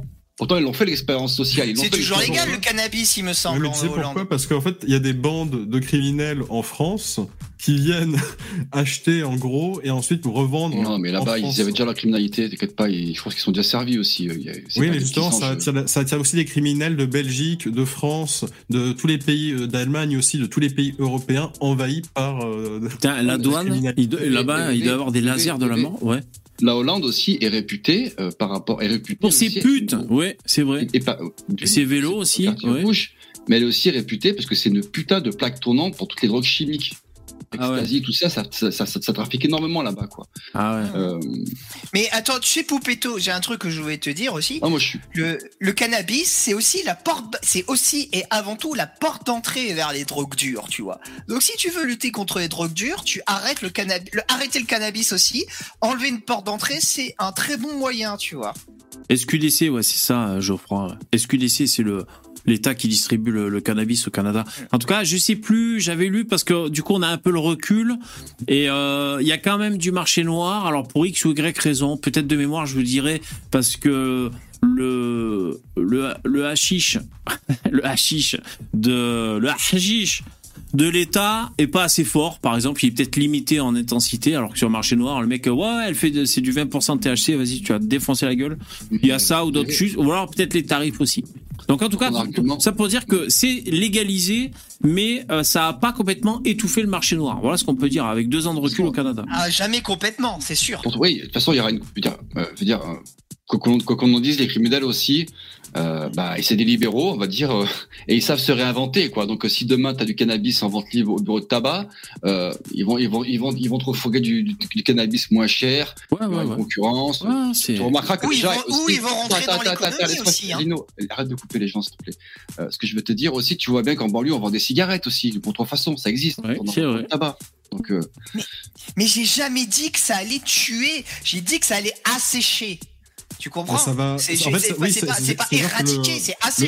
ils vont, avoir, ils être moins riches, ça disparaître. sera moins performant. Quoi, Le trafic va pas disparaître, mais il sera amoindri, ce qui fait qu'ils auront Oui. moins de puissance, moins d'influence et moins de, ils seront moins néfastes par conséquent. que- comme Tandis a que dit- quand tu interdis quelque chose, comme par exemple l'interdiction de l'alcool aux États-Unis, il s'est passé que les criminels, ils ont eu un nouveau secteur d'activité qui s'est ouvert. Eh oui. Ils ont investi énormément d'argent dedans et ils ont eu un retour sur investissement colossal. Non, mais ce que je veux dire. Et ces euh, gens-là sont exemple, devenus extrêmement influents Ouais, mais- ensuite en politique. tu vois, ensuite, parce juste- que- Comme dit VV, non, mais comme t'as dit VV, de toute façon, Parce euh, qu'ils ont du pognon. le mec, le mec, il y aura plus de chichon, t'inquiète pas qu'ils vont se, ils vont retrouver un autre. Si vraiment c'est asséché, ils retrouveront un autre créneau. Ouais, ouais, et- bien sûr, ils font autre chose. Ouais, Euh, plus de- docteur, il dit Oui, mais SQDC, c'est mais que moi, au Québec. Excusez-moi. Non, mais moi, moi, c'est pour aussi, c'est un argument moral aussi. Je sais, que- je sais que ça te fait chier, mais moi, j'ai pas envie que des gamins de 11 ans, ils fument leur chichon plus facilement, c'est tout. Le problème, c'est qu'ils le mais- font déjà très Mais facilement. moi, attends, Non, mais moi mais je suis pas pour la légalisation pour les. Je suis pas pour la légalisation des gamins de. Mais si tu ouvres, si tu ouvres le de bureau 18 de ans. tabac, tu sais, c'est bien, tu comment ça se passe déjà? À 11 ans, si t'envoies ton grand frère acheter des cigarettes pour toi, ça sera Alors attendez, attendez, j'en profite pour faire un peu de prévention, on va dire, de témoigner. Alors moi, je me suis pris pour Jésus, j'ai fait une bouffée délirante en, en fumant de, de la beurre. C'était pas occasionnellement, tu sais, ça, des fois on lit des faits divers. Le mec, il a tiré son premier pétard et il s'est pris pour un oiseau, il a fait n'importe quoi. Moi, c'était pas ça, voilà. Moi, j'étais un consommateur assidu et euh, ça a été une, une, une cumulation de choses. Je travaillais de nuit, je buvais du café, j'étais déphasé dans mon rythme, j'étais jet-lagué tout le temps. Je fumais des buzz, je bouffais des pizzas à 16 heures de l'après-midi, n'importe quoi. Et j'ai fini, ça a fini par me tendre le système nerveux et je me suis pris pour Jésus le retour. Ouais. Euh, mais ce que je veux dire, hein, c'est un ensemble de facteurs. C'est-à-dire que c'est pas juste t'as fumé du cannabis t'es devenu fou. C'est un ensemble- de une mauvaise alimentation, un mauvais sommeil, consommation. de ah ouais, c'est sûr que ça. En fait, ça Ah ouais. accumule énormément de tard. Ah ouais. Il peut que t'arriver de, des briques. Et par contre, c'est quoi ce qui est marrant, c'est que je bossais. Hein. J'étais carré, euh, j'étais ponctuel, je faisais mes journées. Comme quoi, tu peux partir en couille dans ta vie en, en étant carré au boulot, quoi. C'est ça qui est marrant. Ouais. Euh, moi, ce que je veux Dans dire, c'est qu'il y a aussi un, un, un patrimoine génétique qui, qui fait que ça peut déclencher comme ça des bouffées délirantes, qui peuvent Bien même sûr. aller jusqu'à la schizophrénie. Donc ça, c'est avéré hein, par la science. Paranoïa et tout, bien sûr. Voilà, paranoïa, ce genre de choses. Et euh, quoi, ça, fait, ça fait chauffer le cerveau. Ouais, et sinon, ce que je voulais dire, c'est que, donc moi j'ai fumé quand même pendant des années. Bon, j'étais musicien, est-ce que c'est un rapport? J'en sais rien. Euh, euh, donc en France, pour se procurer de, du THC, c'est très facile. C'est très facile, voilà. Mais oui. Euh, Qu'est-ce que j'allais dire d'autre? Moi, je consomme plus maintenant. Bon, j'ai pris de l'âge. J'ai 44 ans. Peut-être. euh, Ça, ça me... En fait, pourquoi je ça m'intéresse plus de fumer actuellement? Parce que euh, j'ai pas envie de me ramollir le cerveau, d'avoir des, trous de mémoire, baisse de motivation, baisse de, la prononciation de l'élocution, ça m'emmerde. J'ai envie d'être un peu performant, donc c'est pour ça que j'ai plus envie de fumer. Sinon, le plaisir d'être comme ça euh, défoncé, comme on dit, ça, peut toujours me plaire. Et ce que je veux dire, c'est que moi j'ai trouvé mon compte, comme pour la clope électronique avec la vraie clope, avec le CBD. J'ai trouvé mon compte. Euh, D'ailleurs, j'ai un peu vapoté du CBD cet après, mais après j'ai dormi, tu vois. Euh, voilà, donc c'est pour dire le, le CBD peut avoir aussi, ça peut être une porte de sortie pour ceux qui veulent consommer, pour un peu se détendre et tout, euh, voilà, ça peut être cool. Voilà, c'est tout, j'ai je tiens terminé. à préciser une chose. Moi, je suis pour la légalisation du cannabis, mais euh, je suis contre le fait de fumer du cannabis. Tu n'as rien à gagner à fumer du cannabis. C'est de la merde. Euh, comme n'importe quelle addiction, vaut mieux éviter de rentrer là-dedans. Euh, moi, j'ai des amis, oui, qui ont une partie de leur vie détruite, une partie de leur vie gâchée par euh, par le cannabis. Mais euh, je pense que le, le tout interdiction, ce n'est pas la solution pour améliorer au global euh, le sort de la population française vis-à-vis de ça. Et aussi, quand même, il faut le dire, personne à fumer, quoi. il faut le dire aussi, dans le chat, il y en a un qui a dit euh, le fumer rend gauchiste. Donc, euh, sachez aussi que ça rend gauchiste, donc Oui. attention, C'est attention. lui qui avait dit ça. C'est nous qui avait dit ça. Mais c'est vrai, quoi. C'est vrai. On est tous frères, man. VV, Poupetto, moi-même, on n'est pas devenus des gauchistes. Hein. Ouais, ouais, ouais, ouais. Bah, écoute, euh... mais, mais vous savez très. Mais par contre, de tous vos amis qui fumaient, combien Moi, ils sont de droite? Oui, bah combien sont-ils de droite? Combien, euh, ouais, en a-t-il de droite? Ils sont tous majoritairement euh, euh, coulants, gauchistes. Ouais, faut être tolérant avec tout le monde, faut pas juger, patati patata. Vous allez pas me faire croire l'inverse. Hein. C'est vrai que ça, ça coolifie, ça, hein. ça rend plus, plus coulant, c'est vrai. C'est, donc on, pour- on pourrait Mais dire. La strat, c'est que tu, tu les fais fumer et ensuite tu essayes de les MK Ultra, euh, tu vois, tu essaies de les retourner, tu vois. Ouais, ouais, ouais, bon. Attention, jingle Tu sais, ça me fait penser euh, euh, à ce passage dans OSS 117 quand euh, il, il est avec un, un gars, avec un arabe, euh, autour d'une chicha. Et le mec Ouais. lui dit voilà, c'est pour ça sert à ouvrir l'esprit ou un truc dans le genre. Et quand il le Mhm. fait fumer, bah, en fait, il reste aussi retard qu'il était dans le, le reste du film. C'est-à-dire que ça ne l'a pas changé du tout. au, contraire, au contraire, il est encore plus agaçant, quoi. C'est vraiment un moment culte. Excellent. Ah, bah, tous les deux premiers OSS sont cultes. hein. Alors là, c'est un, c'est un article réservé aux abonnés, donc euh, je- j'ai j'ai vraiment juste en partie, mais c'est pour voir si ça alimente la conversation, les mecs. Euh, pareil, j'ai vu passer le titre et du coup, ça, ça a attiré mon œil. Donc c'est euh, Le Parisien, des formations à 1000 euros pour devenir millionnaire. Derrière le rêve, la réalité des influx entrepreneurs. Voilà le. le- Ouais, Alors, je vais lire le sous-titre hein, sur Internet. Des youtubeurs, des tiktokers se, influents pardon, se vantent d'avoir gagné des milliers, voire des millions d'euros grâce à leur entreprise de dropshipping. Ils promettent à leurs abonnés d'arriver au même gain via des formations parfois coûteuses, dont la qualité reste encore approuvée. Salut, jeune entrepreneur. C'est ce mec-là. Là. Ouais, mais euh, salut Dabidab qui nous a rejoint. Salut les gars. Oh bah, ça tombe bien que vous parliez de ça puisque euh, moi je suis dans l'entrepreneuriat. Ah ben voilà. J'ai une formation et- à vendre.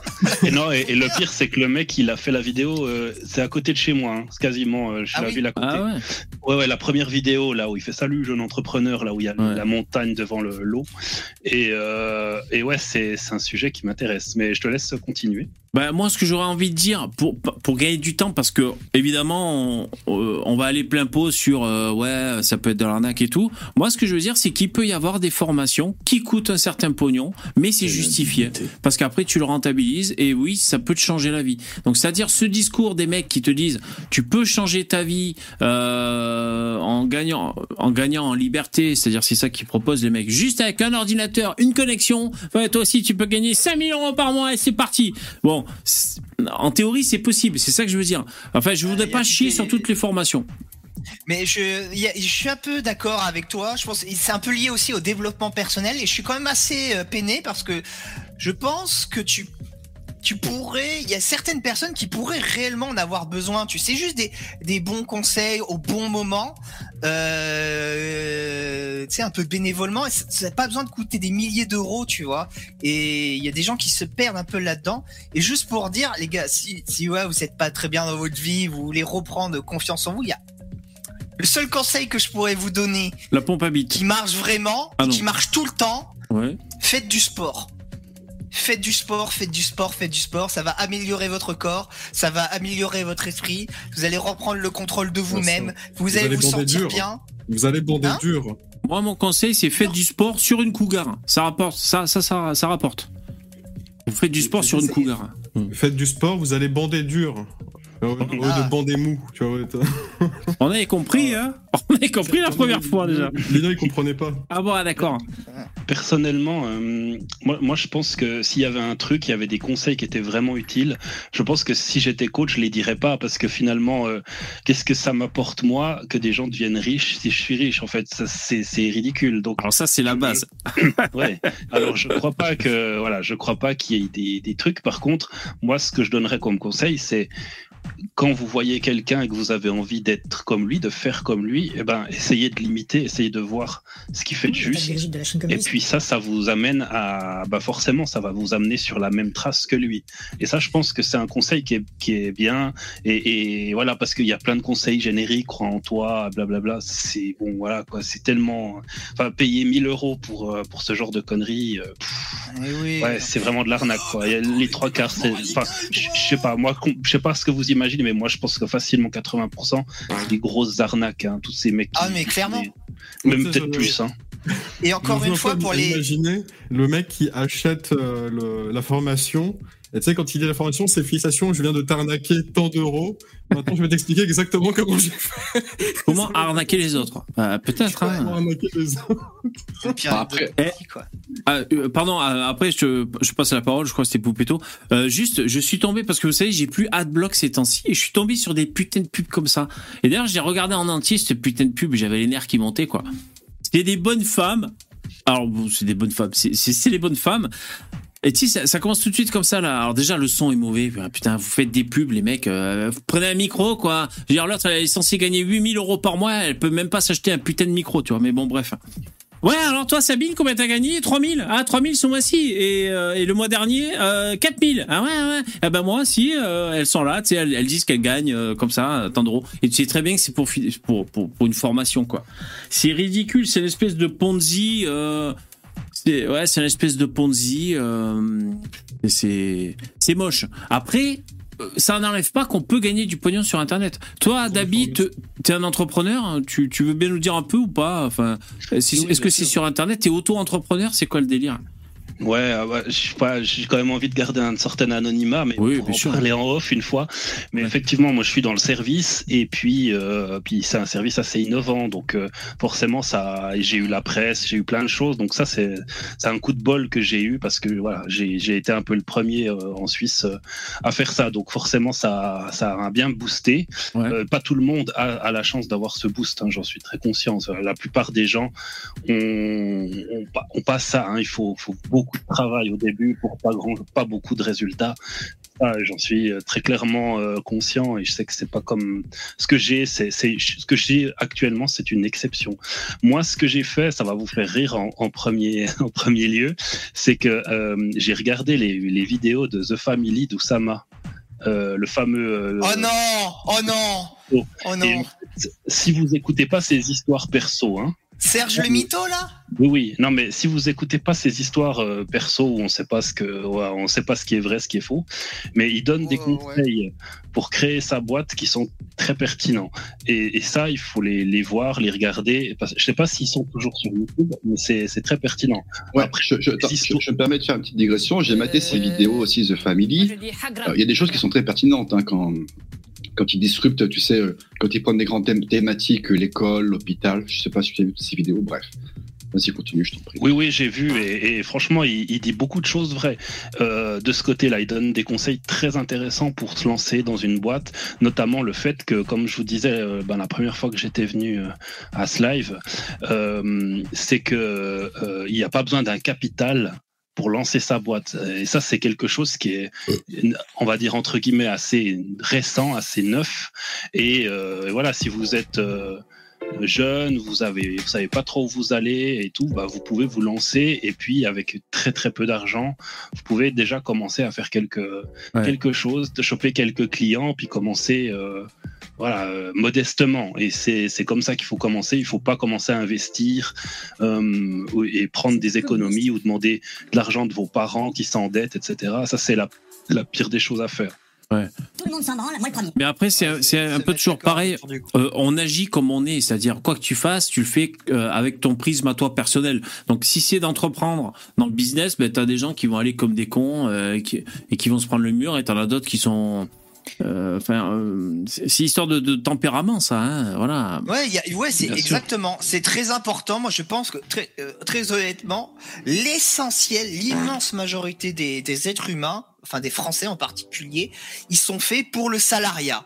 Ils sont pas faits pour avoir énormément de responsabilités, pour travailler, pour être euh, voilà, euh, entrepreneur, chercher des clients, c'est quelque chose d'assez particulier. C'est vraiment une minorité de gens qui, qui sont comme ça, même largement en dessous de la moitié. Oui, oui, c'est très difficile parce que imaginez bosser. Moi, j'ai bossé, j'avais un salaire, j'étais un employé à 100%. Donc, autant vous dire que quand je rentrais le soir, euh, je bossais jusqu'à 10, 11 heures le soir pour rien, pour rien du tout. Je gagnais pas ma vie, je gagnais très peu d'argent. Et c'est les premières années qui sont extrêmement difficiles. Mais tu croyais Tu y croyais, euh, ouais. Oui, oui, euh, oui, oui. Bah, comme je dis, moi, je suis un peu un cas exceptionnel parce que il m'a pas fallu énormément de temps pour être rentable, parce que j'ai eu l'appui de la presse, etc., etc. Mais si je l'avais pas eu, j'aurais dû euh, batailler encore plus long, un peu plus longtemps. Et, voilà, je comprends ceux qui arrêtent. J'ai pas de jugement par rapport. Mais après, tu sais, savoir attirer l'œil de la presse, être bon en communication, ça fait partie des, des qualités aussi. Oui, peut-être que la presse est venue parce que c'était c'était qualitatif aussi, donc c'est peut-être pour ça que la presse est venue. Mais la, presse, il faut comprendre que eux, il faut, faut se mettre dans leur euh, état d'esprit à eux. Ils veulent raconter quelque chose, ils veulent faire de l'audimat. Donc, tu as toujours la possibilité euh, d'attaquer un sujet de manière à ce qu'il soit intéressant, tu vois. Et, ça, c'est voilà, il faut réfléchir à, voilà, dire juste salut les mecs, j'ouvre une boucherie, euh, c'est voilà, c'est comme ça. Bah, c'est clair que ça, voilà. Mais tu, tu peux essayer d'amener un un autre tu as dit angle, plus intéressant. Mm. Tu as dit que c'était euh, une, boîte de service. C'est quoi? C'est du service vraiment euh, à la personne physique ou c'est quelque chose qui est alors ça c'est le grand jeu de Poupetto quand le mec veut pas dire ce qu'il fait, il essaie toujours de le cerner, tu sais. Euh, non non mais je veux pas débugger ton business. non mais c'est un service euh, concret quoi, concret. Ton bah, service physique ou par internet Non mais ça Non non c'est physique. Euh, si tu veux je te, mets le je te, je te mets le lien entre entre nous dans le chat comme ça privé et puis comme ça ça reste entre nous. puis comme ça vous savez ce que c'est. mais non c'était enfin, c'est vraiment, moi, en tout cas, je le conseille vraiment à tous. Si vous savez pas quoi faire dans la vie, il y a quelque chose qui vous passionne, ben, essayez de voir si vous pouvez en faire votre métier. Vous n'êtes pas obligé d'avoir des, des, articles dans la presse. Hein. C'est pas obligatoire, d'accord? Mm. Vous pouvez très bien commencer et puis voilà, faire, du bouche à oreille, essayer d'aller faire des des des work, enfin des comment ça s'appelle? Les after work, aller essayer de travailler, essayer de vous, vous rapprocher d'autres personnes dans le domaine. Ça prend du temps, hein, ça prend du temps. Mais si vous avez envie, vous y arrivez. Normalement, après ton, ton, ton, petit discours là, il y avait V qui doit dire euh, Putain, mais on est trop imposé en France Non, j'allais faire mon, mon développement personnel. J'allais dire, vous savez qu'on est la, on est la moyenne des quatre personnes qu'on fréquente le plus. Donc, si vous voulez euh, atteindre la win attitude, eh ben, il faut vous entourer de gens qui ont la win attitude. Ah, Et après ça, je vais vous dire, on est trop taxé en France. Hein, oui. Bah, évidemment, il faut bah toujours créer en plus, en France, vous avez un statut en or qui s'appelle l'auto-entrepreneuriat. Vous pouvez faire des choses magnifiques avec ça. Ouais, jusqu'à une certaine limite. Hein. Ah ouais, mais dès que tu sors du cadre, paf, tu te fais enculer. Hein. D'accord, mais la limite, tu peux déjà. Eh, écoute, écoute, après Lino, faut, faut, faut, faut Elle est pas si haut que ça, la limite. Hein. Ah, ça va très vite. Il faut ouais, non, mais tu peux, te mettre, tu peux te mettre bien. Et si t'es auto-entrepreneur et t'es pas trop con, tu peux faire un max de blagues, quoi. Ah oui, oui, combien de temps? C'est toujours ça le problème. Bah, le blague, tu peux en faire pendant longtemps. Bah avec l'euro, euh, le, Moi, je, connais, je, connais, un copain, je, non, non, je connais, un pote.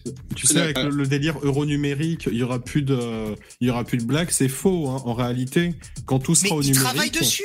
Non mais en, réalité, Lino, quand tout sera en numérique, il y aura toujours des monnaies parallèles. Oui, mais il y aura toujours des monnaies parallèles euh. non tracées que les gens s'échangeront pour que c'est déjà le cas en fait pour du marché illégal en réalité. Vous connaissez le, marché, euh, le, marché je sais pas, j'ai un peu du mal à le croire.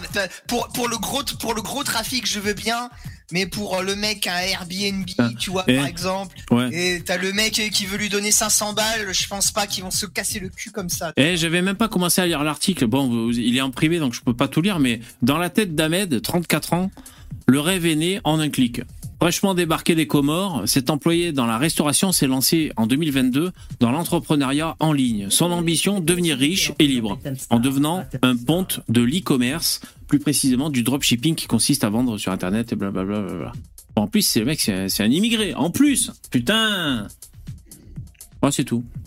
je viens de voir que le mec venait En des moi, autour de moi, j'ai des exemples de gens qui sont auto-entrepreneurs. Un qui fait de la rénovation de un peu d'intérieur, il fait tout, il fait le carrelage, il fait euh, le placo, il fait tout ça. Et un autre qui répare euh, tout ce qui est électronique, des télés, des consoles, des PC.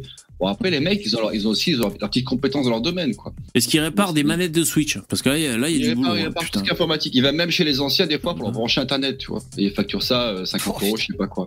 Parce que voilà, il y a vraiment une. Tu peux, tu peux Ça, c'est un bon filon, ça. Faire du coaching en Et, euh, informatique à un vieux qui comprend rien. Ça, c'est bon, ça. Peux- ouais, il fait ça. Je peux te garantir que, bien sûr, ils facturent leur truc. Mais je peux te garantir, à côté, ils font un, un black de ouf, quoi. Bah, c'est ça, faire des cours de guitare. Hein, tu vois. Faire des cours de guitare, par exemple. Oh là là, c'est la décadence. Euh... Ouais, les formations, les formations. euh, ouais, les formations à 1000 euros. Après, j'ai envie de te Ah, mais il y a- euh, y a Yomi Denzel, là, des- non Des formations pour devenir millionnaire. Le mec, là Ah ouais ils sont, Il me ils sont- semble, non ah, Ouais, c'est lui, ouais. Ouais. Ouais. C'est lui qui fait euh, du dropshipping, lui. D'accord. Ah ouais. Ouais, ça, c'est la pire saloperie. hein. C'est c'est aussi les gens qui euh, ils voient un truc genre comment devenir millionnaire euh, en 5 minutes. Euh, ces gens-là, ils sont aussi euh, euh, attirés par un appât du gain euh, facile. Tu vois, c'est ils sont ils sont avares. C'est un défaut. Et euh, bah voilà, il y a des gens qui exploitent les faiblesses des autres. C'est-à-dire que tu non, es mais avare. là, c'est. on va te faire croire que tu vas gagner beaucoup d'argent si tu m'enfiles un petit peu maintenant. Le mec, euh, il se fait, il se fait pigeonner comme ça. Et c'est pareil, les gens qui veulent, euh, qui veulent baiser toutes les 5 secondes, bah, ils peuvent se faire tirer euh, euh, par le bout du nez par des gonzesses parce que Ah oui. euh, les, les, les mecs, ils, ils peuvent pas vivre sans, tu vois. Bah, C'est exactement pareil, c'est la stupidité, c'est des- pas l'avarice. bah Parce que pour croire que qui. tu veux devenir milliardaire facilement, faut être Bah, c'est qu'il y a un pour Non, sinon pas on facilement. serait Oui, il y a, il y milliardaire. a un Ouais, appât du gain. Le mec, il veut un million. Il y a un appât du gain, c'est parce que le mec est avare. Par contre, le, le dropshipping, c'est vraiment euh, tirer avantage ben, de, le- de ce marché mondial. Et donc, tu as, des, des objets qui sont produits pas chers dans certains pays et tu le, tu le vends à d'autres. Et vous savez, sur Amazon, c'est beaucoup de dropshipping. hein, parce que tu as beaucoup de choses qui sont vendues sur Amazon. Tu vas aller chercher sur AliExpress, tu les trouves vachement moins chers. Tu vois Après, tu commandes sur AliExpress, ça met, euh, ça met euh, je sais pas, un mois à arriver. Quoique le- les délais de livraison sont, euh, sont, sont- ont diminué.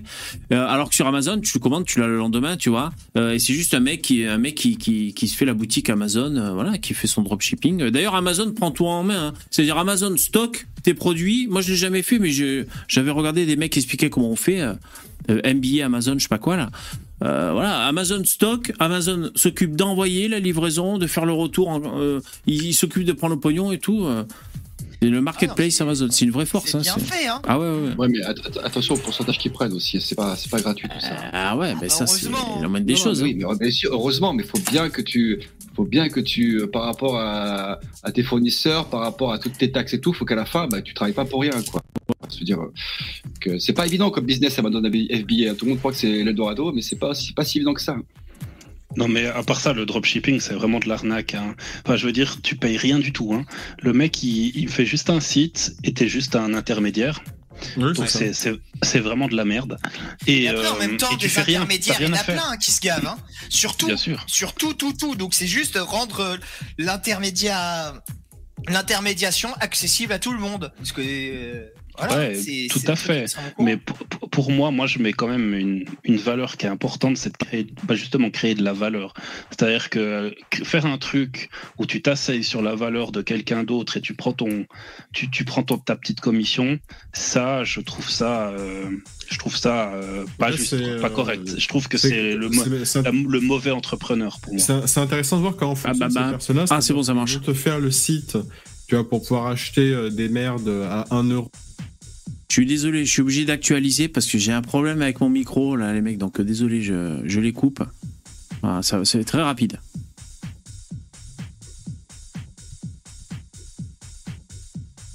Mec, et c'est comme ça qu'ils se font des clients. Hein. Oui, mais alors là, le problème, c'est les influenceurs. Si, les, l'influenceur est suffisamment débile pour croire que dégrader son image en prenant euh, son public pour des cons, ça vaut 1000 balles, Ouais, tant mais le truc, pis. c'est que son public. Le ils sont libéralisme, c'est basé sur le fait que les gens soient suffisamment intelligents pour prendre les bonnes décisions. Alors c'est sûr, si tout le monde agit comme des débiles, euh, ça va moins bien fonctionner, quoi. Ah, c'est pour ça que je ne suis pas démocrate. Hein. Oui, enfin, Sinon, moi, ce que je voulais dire, c'est qu'il y a. c'est le seul vrai argument. hein. Parmi les, les mecs qui vendent des formations, euh, il y a ce français dont j'ai oublié le nom, peut-être ça va me revenir. Il est connu, hein, euh, et c'est un des premiers, enfin ça fait longtemps, c'est un des premiers qui parlait comme ça de, de, de, de- de gagner du pognon sur Internet. Euh, Jean-Marie Corda non, et il a, il a sorti un livre. euh, vous savez, c'est un peu sur le, le- le- c'est ça, c'est sur l'entrepreneuriat, l'auto-entrepreneuriat et le, le développement personnel. Et il a, il a sorti un livre qu'il a mis sur Amazon, qui, qui, qui est super bien noté. Et d'ailleurs, je l'avais lu, je l'avais chopé en, en livre audio, et donc je l'avais écouté. Et euh, c'est vrai qu'il y a, plein d'informations, euh, plein d'informations. Il s'est peut-être même d'ailleurs fait aider. Le mec, il a délégué pour écrire son livre, parce que c'est tellement un entrepreneur que même euh, quand il écrit son livre, il délègue à des gens qui, des nègres littéraires, on pourrait dire, qui, remettent en, en, idée ses chapitres et tout. Et d'ailleurs, ces chapitres, il avait fait des sondages auprès de, des gens de son public pour savoir qu'est-ce qui les intéressait de savoir dans son livre. Ouais, c'est, ouais, je crois que c'est lui, Olivier Roland.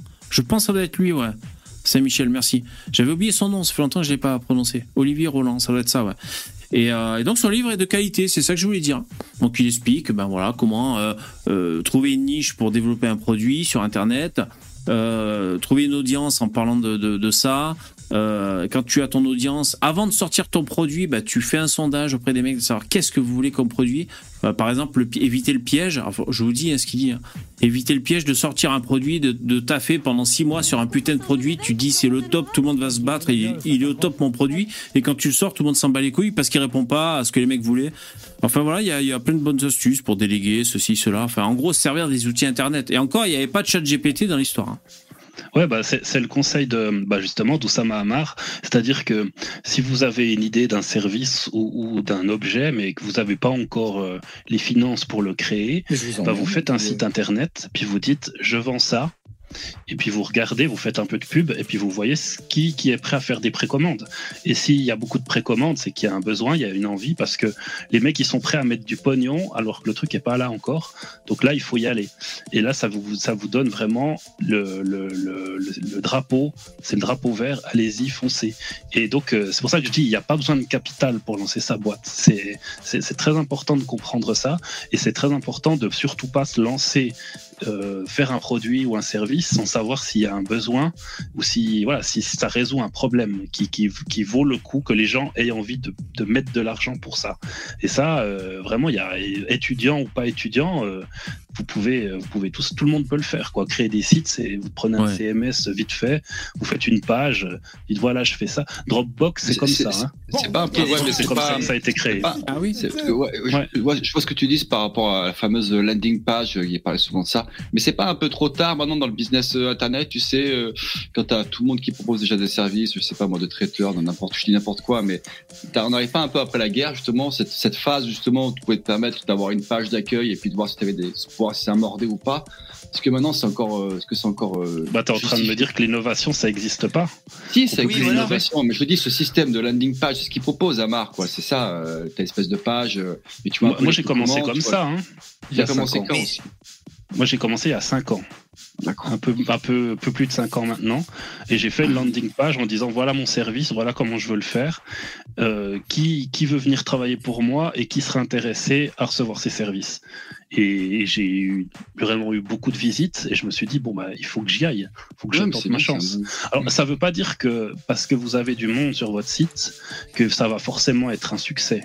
D'accord Il faut Parce savoir transformer. euh, il faut, faut l'exécuter. L'exécution, et voilà, vous avez le, le service qui peut être génial dans la tête des gens, mais une fois que vous, vous le faites, il faut que ça, ça corresponde un peu à l'image que eux se font. Ouais, faut pas que ce soit Et ça, Ouais, et ça, c'est une autre paire de manches. Mais c'est faisable. Si vous avez l'envie, la volonté, euh, l'énergie, c'est faisable par, vraiment par tous ceux qui en ont envie. Alors après, bah, comme disait Lino, euh, il y a beaucoup de suiveurs, donc il y a beaucoup de salariés. Et heureusement, parce que sinon on serait tous entrepreneurs. Mais euh, donc euh, vous n'êtes pas beaucoup et il faut, faut, faut y aller. Ceux, que vous- ceux qui veulent y aller, il faut y aller parce que euh, il y, a- il y a énormément de services, de, de produits qui n'existent pas en France et que vous pourriez euh, mettre en, en avant, que vous Et pourriez. qu'est-ce que tu en penses de ça, Dabi? Les Américains, ils disent, ils disent burn the boat, c'est-à-dire brûle le bateau. Alors, je sais pas, c'est une référence aux, aux pirates ou je sais pas quoi, enfin, ou, ou des, des conquistadors, je sais pas quoi. Ils arrivaient, ils brûlaient le Ouais. bateau, et donc ils pouvaient pas faire machine arrière. Il fallait qu'ils développent là où ils sont arrivés et tout. Donc, c'est-à-dire euh, euh, ne pas se laisser un plan B. Euh, Ouais, Qu'est-ce que t'en penses de ça Après, ils construisent un bateau et ils repartent. Ouais, alors, en fait, moi, je suis pas, je suis, je suis pas trop d'accord avec ça dans le sens que je comprends l'idée parce que c'est pour essayer de vaincre la procrastination, et de se dire, euh, ouais, je lance ma boîte, mais bon, ouais, je la lancerai demain, je la lancerai après-demain, ouais, puis finalement dans deux semaines. Ça, ça, ça, je comprends. Puis le fait de se dire, euh, voilà, si, si j'ai pas d'autre, si j'ai pas de plan B, je vais me mettre à fond dans ce que je veux. Moi, je pense que c'est une question de volonté. Et la volonté, il n'y a pas besoin de se mettre dans des difficultés financières pour l'avoir. Si vous avez vraiment envie de le faire, euh, moi j'avais bien aimé euh, la définition de Stéphane Edouard sur la volonté, qui dit que la volonté c'est vraiment l'art de pas se donner le choix. C'est-à-dire qu'il y a des gens qui courent tous les jours, par exemple, ou tous les deux jours, et qui pleuve, qui neige ou qui du vent, ils y vont parce qu'ils ne se sont dans leur tête pas donné d'autre choix que d'y aller et d'aller courir une heure. Et c'est ça. Et moi, je pense que quand tu as cette volonté, t'as pas besoin, et je pense que c'est dangereux de se mettre dans des situations où t'as pas de plan B, quoi. Ça rajoute un risque. Ouais, ouais. Voilà, mais, mais les, les Américains, ils sont un peu, euh, allez, on va vite, on fait une start-up, on va vite et on devient Elon Musk euh, en deux semaines. Alors moi, je suis pas du tout dans cet état d'esprit-là. Je pense que sans être connu, tu peux très bien, tu peux vivre très bien de l'entrepreneuriat sans de devenir milliardaire ou voilà, tu peux devenir millionnaire et être un inconnu total. Il y en a Mhm. Énormément en France. Oui. Des mecs qui ont des boîtes qui Je- vous connaissez même pas leur nom et ils ont des boîtes dont vous connaissez même pas le nom, vous savez même pas ce qu'elles font. Et Et ils sont millionnaires et ils vivent très bien et, Et- ça leur va très bien. Ouais, au fait, vous avez vu que les, les, les deux, l'homme et la femme les plus riches du monde sont des Français? J'ai vu ça dans les, dans les journaux. Ça aussi. Ouais. Oui, Cocorico, Cocorico, sauf si on dit les vilains, les vilains, ils ont réussi, euh, c'est l'élite, on va leur chier dessus, redistribution des Ouais, ça- richesses. Sinon, on dit Ah, Cocorico, ouais, bravo les mecs. Ah, Bah, bah, alors justement, je- tu vois, VV, pour être Non, euh, tout à fait honnête, Ouais. euh, tu vois, par exemple, la fortune de, des Bettencourt, alors je sais pas pour la petite fille, mais pour Liliane Bettencourt, elle, pour le coup, elle n'a jamais rien fait de sa vie à part naître. C'est une pure héritière. Sa fortune, elle a, elle a été gérée. Elle a jamais rien fait, tu vois. Est Et elle, tu vois, c'est c'est l'anti Elon Musk, tu vois, et que les que les gauchistes puissent avoir de la du ressentiment face à quelqu'un comme ça, ça peut légitimement se comprendre. Tu vois. Ok, d'accord. Ouais, Poupetto ce que tu disais d'Abibab aussi, euh, il y a... non mais c'est bien, c'est intéressant en fait. D'Abibab, tu devrais faire une, une comment ça s'appelle, une libre antenne pendant deux heures et un peu distiller un petit peu comme ça des, des conseils euh, de, de winner.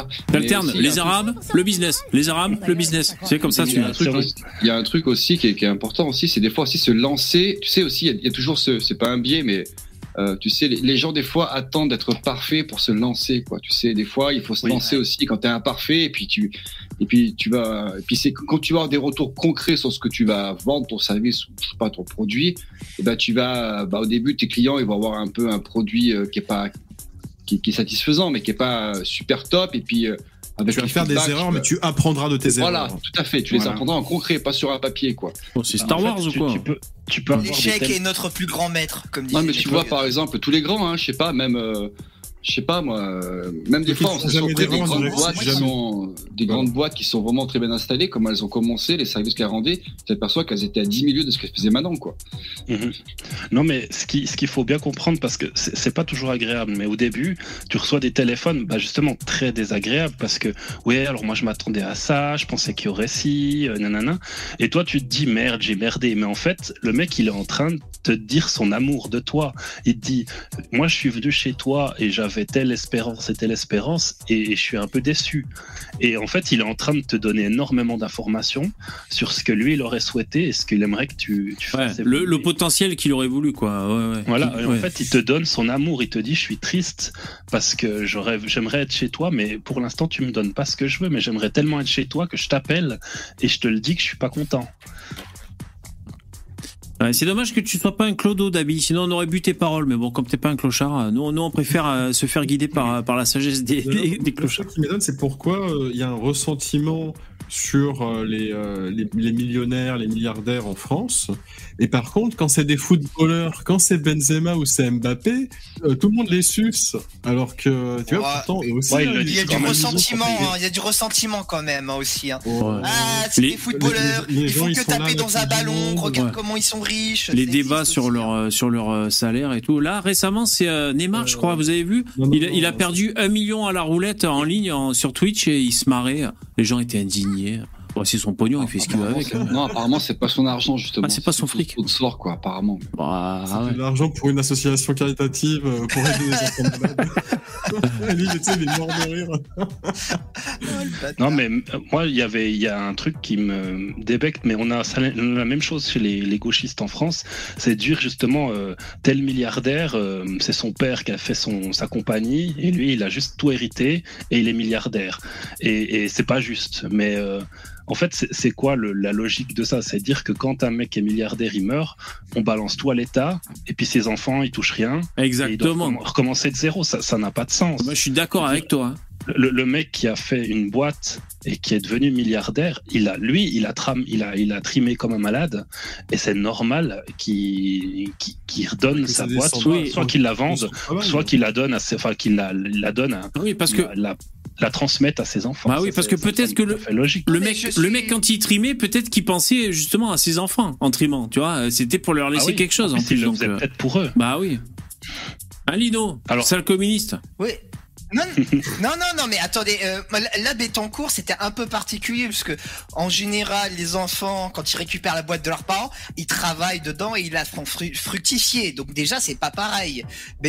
Ouais, mais- si je ne m'abuse, elle n'a vraiment rien fait. Elle a vraiment jamais bossé de sa life. Il a dans le pif, hein, la, la Mais Oui, mais D'accord, extrêmement particulier, hein. Mais Personne c'est ça. des gens qui sont tellement riches qui peuvent payer des, des, des riches mais pauvres pour eux pour faire le boulot à leur place. C'est-à-dire qu'il y a des gens qui vont être payés une fortune pour faire leur boulot à leur place. Et voilà, parce que ces gens-là, ils ont la niaque, ils veulent bosser, ils veulent faire ce métier-là. Et l'autre, de toute manière, il a les thunes de faire ce qu'il a envie. Donc, qu'est-ce que tu veux faire? Tu veux les... En fait, c'est quoi? C'est le chaos, c'est le communisme, c'est genre. euh, Ah non, moi, je- moi, je, moi, je, moi, attends, attends. moi, je, moi, je, je ne veux rien. Je dis que, de, d'une certaine manière, je dis Ça pas que je change suis rien, pour, hein. mais je peux rien. hein. comprendre Tu- tu es que je peux comprendre que certains trouvent pas ça normal, tu vois. Mais tu fais quoi? Tu Hein vas prendre l'argent, tu vas le redistribuer, et de toute manière, cet argent-là va se distiller au fur et à mesure, et il y aura quelqu'un qui, au final, sera plus compétent que les autres, qui va récupérer toute la mise. Non mais je, non mais je, je, je, je, comment dire, je, je suis, je suis d'accord avec toi. Enfin, c'est pas, je, te dis que je, que ça peut s'entendre aussi, tu vois, c'est l'autre point de vue. Ouais, mais c'est- le problème, c'est que c'est des batailles contre Ça, des ça peut s'entendre, tu vois, le mec il dit ah putain, moi j'ai j'ai de la volonté, j'ai j'ai j'ai pas pu avancer tellement parce que j'ai pas eu euh, beaucoup d'argent, beaucoup d'éducation. Et Il y en a, ils ont tout dès le départ, c'est injuste. Oui, c'est c'est est-ce qu'on pourrait pas essayer de compenser un petit peu cette injustice? Je- ça peut s'entendre. Alors je sais que c'est un discours un petit peu idéaliste, que c'est idéaliste, tout Ouais, ce c'est que un tu veux. Je de suis gauche. d'accord avec toi. Oui, mais, mais C'est un de discours gauche qui socialisant. fond de légitimité, tu vois. Bah, c'est pas, c'est pas.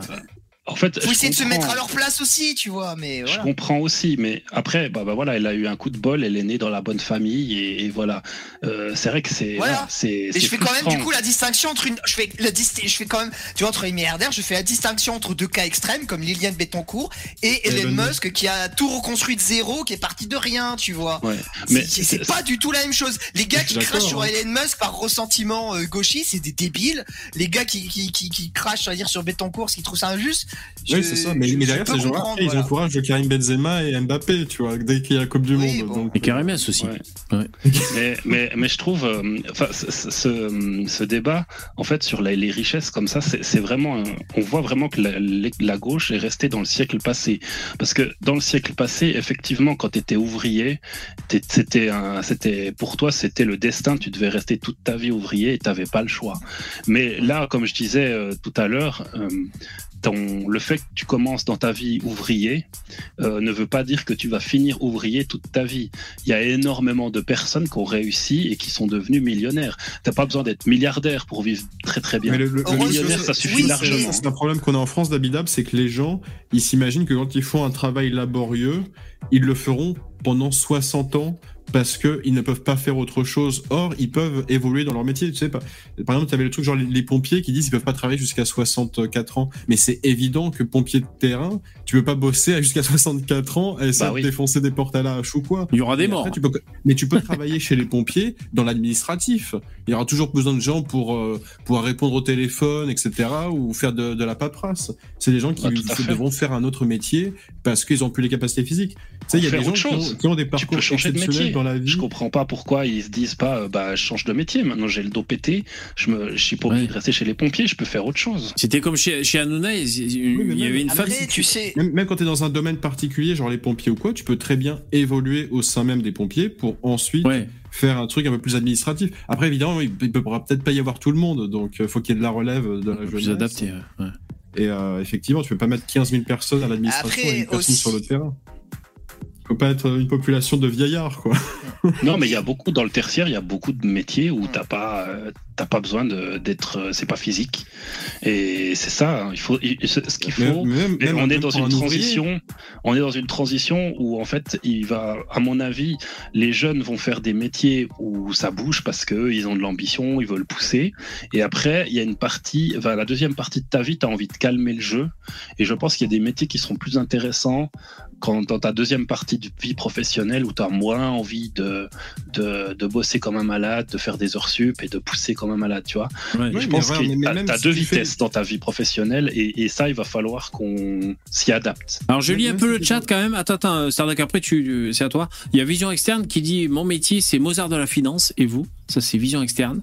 Euh, sinon il y a Power Fuel qui dit on est dans un pays de vieux en France. Euh, Ouais, L'Occident, hein. ouais, Ouais, l'Occident, hein, démocratie. Voilà, c'est tout, c'est tout. Starduck, ouais, tu voulais dire? Ouais, c'est-à-dire que même si tu fais un métier laborieux, par exemple, tu fais un- du gardiennage, donc tu sais, tu sors les poubelles et tu nettoies euh, les halls des immeubles, et ben tu peux faire ça pendant quelques années. Après, ouvrir une entreprise de gardiennage et embaucher des personnes pour faire le travail à ta place, des personnes plus jeunes. C'est pas impossible, c'est pas inexistant, parce qu'il y a des entreprises qui le font. Donc, euh, Bah si oui. ça existe, c'est que c'est bon. Quoi. tu c'est que peux c'est faire de la formation. Pour ceux Tu, qui tu peux tout faire, c'est-à-dire que peu importe le ouais. métier, surtout. Moi, je parle surtout des métiers laborieux. Personne n'empêche qui que ce soit de créer une entreprise, de recruter du personnel un peu plus jeune pour prendre la relève du métier. Ouais. Mais ça, je, pense qu'on est dans un pays où, enfin, en France, où c'est trop, vous êtes trop assisté pour tout.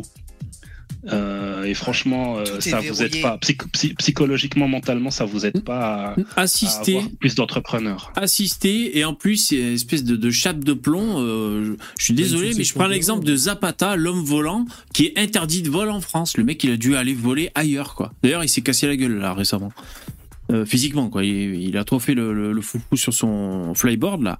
Mais euh, voilà, le mec français, il invente l'homme volant. Interdiction de voler en France. Eh ben, euh, nique ta mère, on va ailleurs. C'est relou. Donc t'as raison, on est biberonné aux, aux aides sociales. Le terrain et faire ce que tu veux dessus, genre. Je sais c'est- Ouais, mais je sais pas, le mec, il voulait. Je sais pas.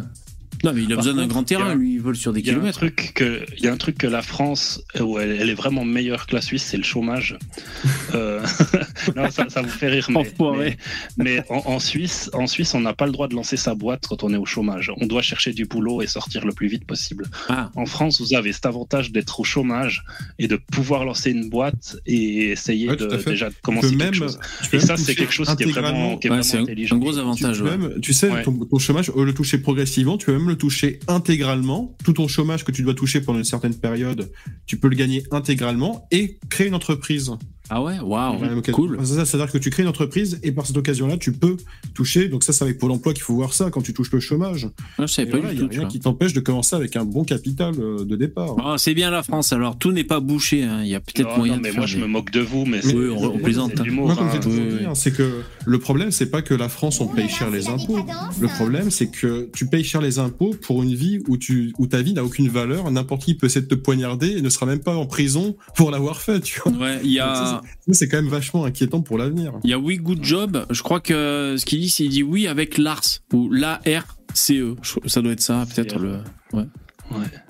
Moi, ça me dérange. puis il y a des de gens payer qui si je la sais question. que euh, si je sais que je, Phil. je vivrai avec moi et ma famille en sécurité dans le pays, tu vois. Si le truc il est au bord de la guerre civile, forcément, euh, ça, ça donne pas envie, quoi. Il y a des gens qui posent la question comment c'est les impôts en Suisse. En fait, on a 26 cantons en Suisse et si vous voulez, euh, chaque, chaque canton a son, a son taux d'imposition et en fait, ils sont concurrents les uns avec les autres. Ce qui fait qu'un mec qui en a plein le cul, il, a qu'à changer de quelques kilomètres de son, lieu de- d'habitation ou d'entreprise et il a un autre taux.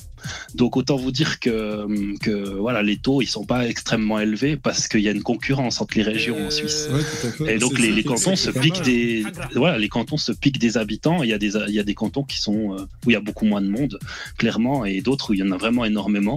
Et puis euh, c'est vraiment un peu euh, un peu l'offre et la demande quoi. C'est assez assez drôle de ce côté-là. La concurrence qui crée des opportunités. Notez, notez, c'est développement personnel ce soir. Ouais, mais du Parce coup, que ils- font pas Oui. comme euh, les entreprises de téléphonie en France, ils se mettent pas tous d'accord, tu sais, pour Ah ouais. un tarif identique. Non, mais parce que tu vois, ça, ça rejoint ce qu'il disait Leclerc. Il était euh, le mec, ah, il est malin, le Leclerc. Édouard Leclerc, c'est ça là. Le mec, il, il va, il fait des interviews un peu. Franchement, il, il a un peu le même procédé que Michel Onfray, c'est-à-dire il dit des trucs comme ça. Ah ouais, ouais, on l'invite, mais en même temps, il fait sa pub. C'est marrant. Euh, il fait sa pub euh, pas trop de façon violente, mais euh, il dit oh, on a de très bons tarifs et tout. On- euh, on- Là, là, par exemple, la dernière, la dernière sortie dans les médias de Leclerc, c'était pour annoncer qu'ils ont gelé les prix sur 1000 produits chez Leclerc. Bon, ben c'est une publicité dans, dans le corps de l'information, c'est marrant. Mais enfin, pour revenir à ce qu'il disait, il disait que alors. Euh, c'est un peu compliqué, puis j'ai pas tout compris, mais il disait que l'État français avait, euh, je sais pas, gelé les négociations ou je sais pas quoi. ou Alors il y avait euh, une loi qui empêchait un truc et tout. En fait, il disait c'est sain qu'on est là, qu'on se tire la bourre entre supermarchés, euh, la concurrence en fait, euh, ça, ça profitait aux, aux consommateurs. Voilà ce qu'il disait tout Ah simplement. oui, toujours, ouais, Voilà. ça c'est sûr. Sauf s'ils font comme certaines compagnies. Nous, on a eu ça en Suisse, mais je crois qu'il ça peut-être il y a ça en France, les compagnies téléphonie, où elles Oui. se, elles se, elles Du coup, s'appelaient entre elles, puis elles disaient bon, on vous descendez, mais- mais pas jusqu'à ce taux-là. hein. C'est Ah, c'est sûr, c'est Ce sûr. tarif-là, euh, personne ne fera. Si Et entente, ça, ouais. euh, ouais. Mais ça, c'est effectivement illégal. hein, On est d'accord. Voilà, normalement, ouais, ouais. Mhm. Faut, bon, il faut qu'on les attrape, mais Faut les attraper, parce qu'après, après, tu peux dire, bah, c'est ouais, c'est le marché qui se régule. En Écoutez, voilà, c'est comme ça. hein. Un forfait c'était c'est pour 30 Internet. euros. Bon, c'est comme ça. hein. Un forfait, euh, ouais. Ouais, le business, les mecs. Alors, je lis le chat comme ça. Udiac, tu dis quoi? Sarkozy, président, avait déclaré un bon monarque répu en, en bon monarque républicain que ça va, les Français ont assez d'opérateurs téléphoniques avec le cartel à l'oligopole. Ah ouais Ah d'accord. Leclerc, c'est vraiment le moins cher. Ah ben, il doit y avoir Leclerc sous un faux pseudo qui fait encore sa promo dans le chat. non mais voilà, ben, tu dis Leclerc c'est le moins cher, ben écoute, ouais, c'est bien possible. Hein. Moi, je confirme, hein, près de chez moi, tu as, plusieurs euh, centres hypermarchés. Tu as Carrefour, Leclerc, tu as les petits supermarchés de centre-ville, mais eux, ça, c'est euh, évidemment le plus cher. Et euh, le Leclerc, c'est clairement, tu as, des prix, euh, tu payes quelques centimes ton pack de canettes. Quoi. Salut ARF. Mais par contre, moi, ce que je comprends pas, c'est que Casino, par contre, j'ai l'impression que c'est cher, tu vois, c'est un peu nul, c'est un peu cher. Et par contre, euh, ça fait trois fois que je dis ce mot, dis donc. Amazon, c'est eux qu'ils ont choisi pour, quand tu es sur Amazon, pouvoir te faire livrer tes courses, c'est Casino qu'ils ont choisi. Mais en fait, euh, je m'étais un peu renseigné, euh, pas beaucoup, hein, mais le groupe Casino, c'est un truc de malade. hein. Les mecs, ils sont implantés dans plein de pays, tout, ils font plein de trucs. Euh, je crois ils, ils ont ils, ils ont la, la majorité des espèces d'épiceries au Mexique ou je sais pas où au Brésil. Ah, ils C'est- sont en Afrique aussi. Ouais, c'est un Bah, truc de malade, Auchan. Casino. Auchan, c'est pareil. Ah ouais, je sais pas, je sais pas. Mais d'ailleurs, c'était bizarre ce qu'il disait. Je sais pas, j'écoutais BFM Business, je comprenais pas vraiment tout ce qu'il disait, mais en gros, Casino, ils ont une forte dette, mais ils sont en même temps en plein développement, ce qui fait que on sait pas trop. euh, Enfin, je sais pas, voilà, le peu que j'ai compris. Du coup, je me suis dit, ça pue, Euh, je vais peut-être acheter des actions Casino. Je me suis dit, ça pue, il y a peut-être un c'est- coup à jouer, mais bon. C'est pas problématique, la dette, tant que tu peux rembourser les intérêts. Ouais, ouais, c'est ça. Ils se focalisent, c'est-à-dire qu'ils vont par Ouais. exemple s'endetter pour investir dans un certain secteur d'activité particulier qui leur fera un retour sur investissement et permettra de rembourser. Euh, ouais.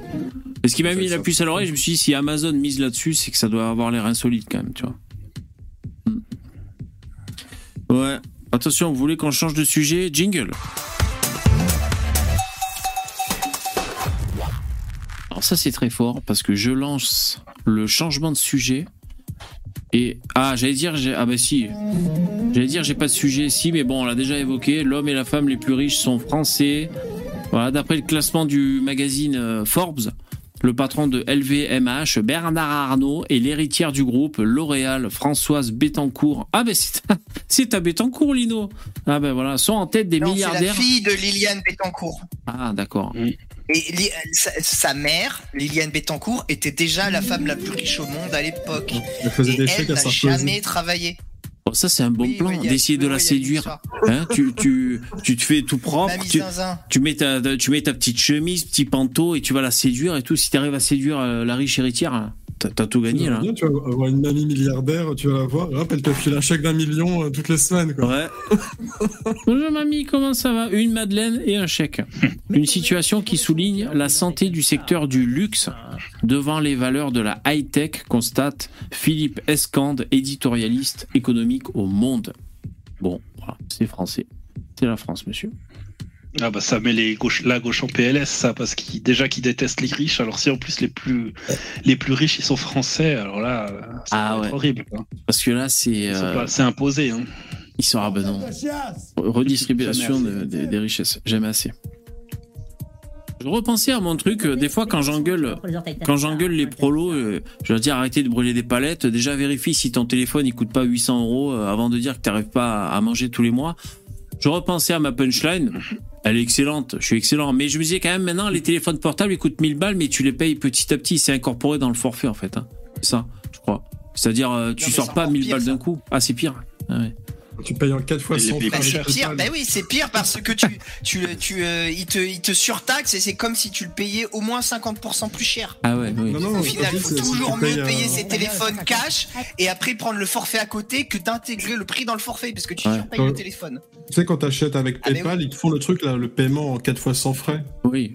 PayPal, oui. Un site. C'est pas mal. Hein. Tu, sais, tu payes un téléphone, je suis payé un nouveau téléphone, euh, il m'a coûté 250 euros.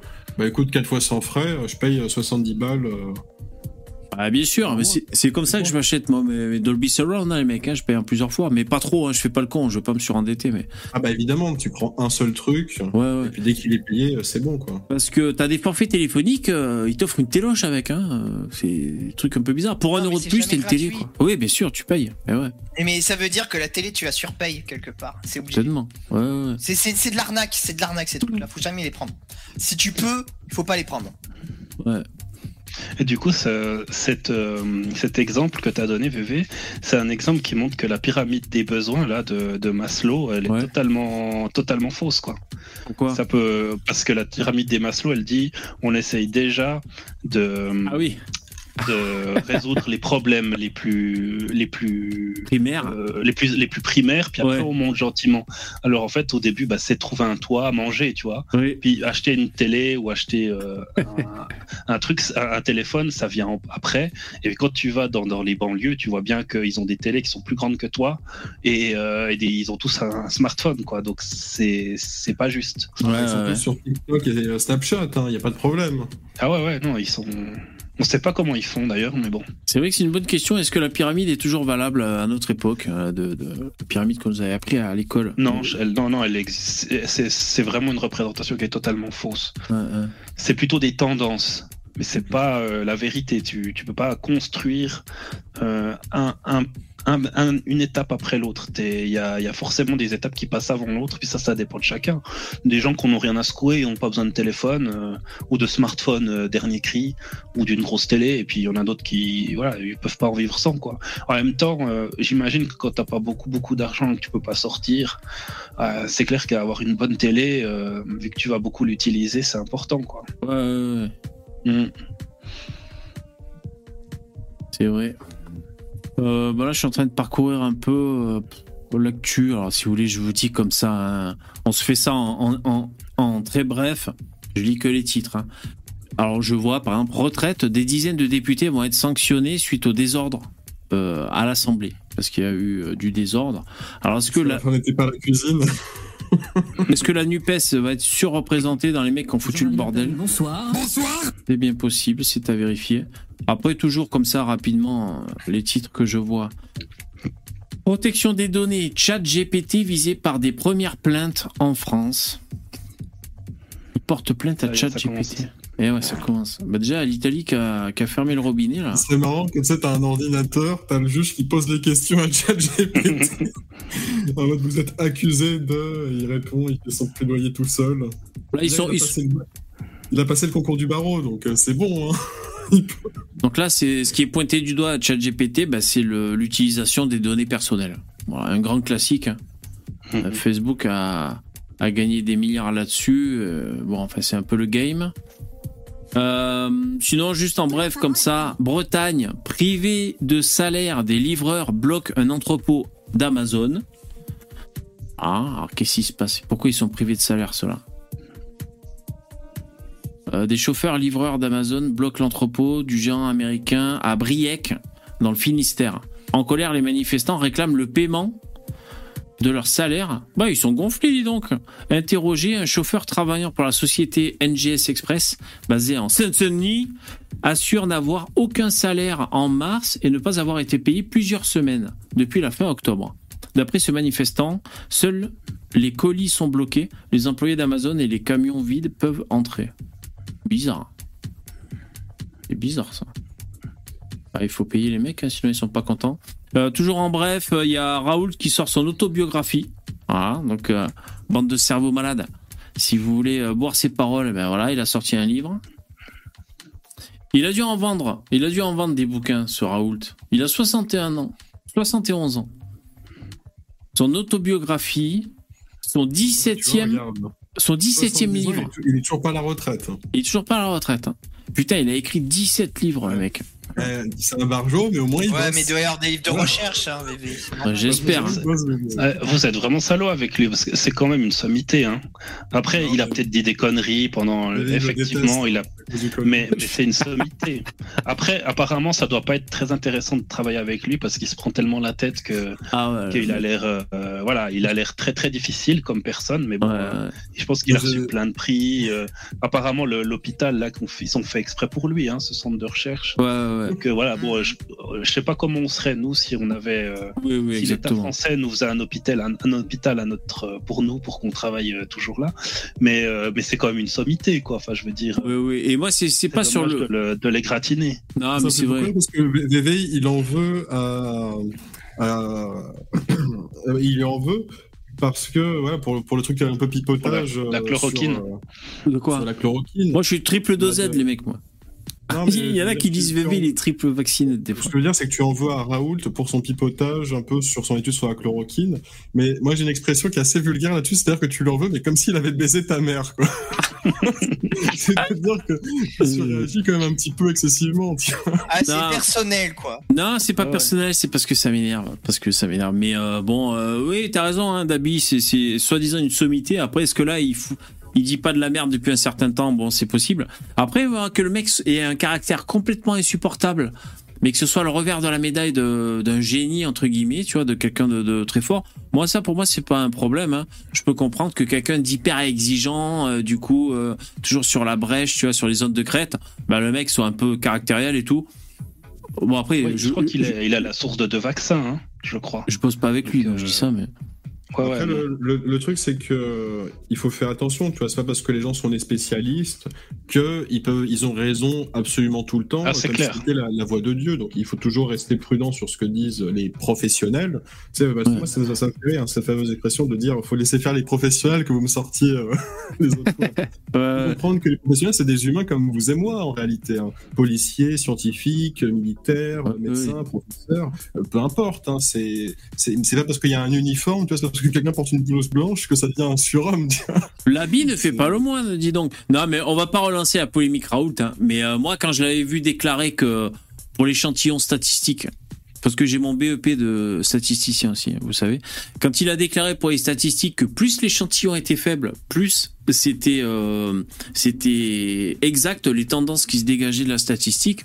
Quand j'ai entendu dire ça, je me suis dit ouais d'accord, c'est bon. C'est tout et n'importe quoi. Donc, alors, alors, on va pousser l'échantillon maximal, c'est 1. Voilà. Tu fais un test sur une personne et boum, tu en sors des grandes tendances. Non, bien sûr, c'est de la merde. Jingle.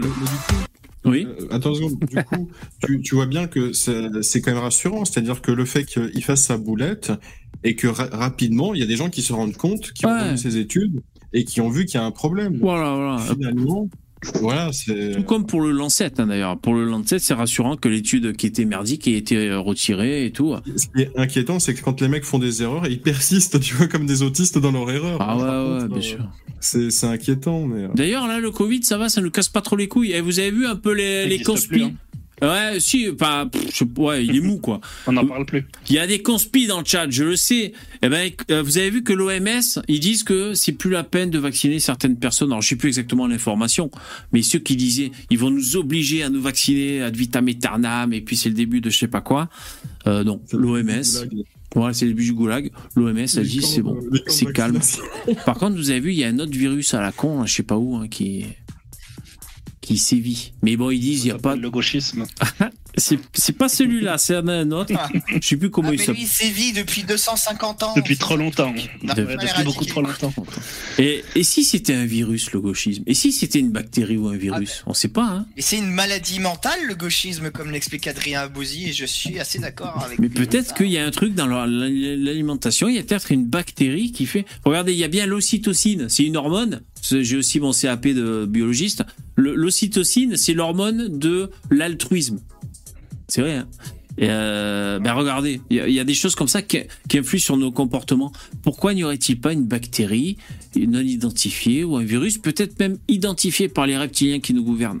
Une bactérie qui nous rend gauchistes, c'est possible.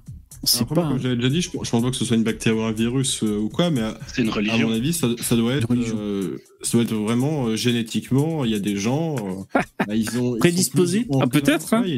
Pour moi, il doit y avoir une part, une part de prédisposition génétique.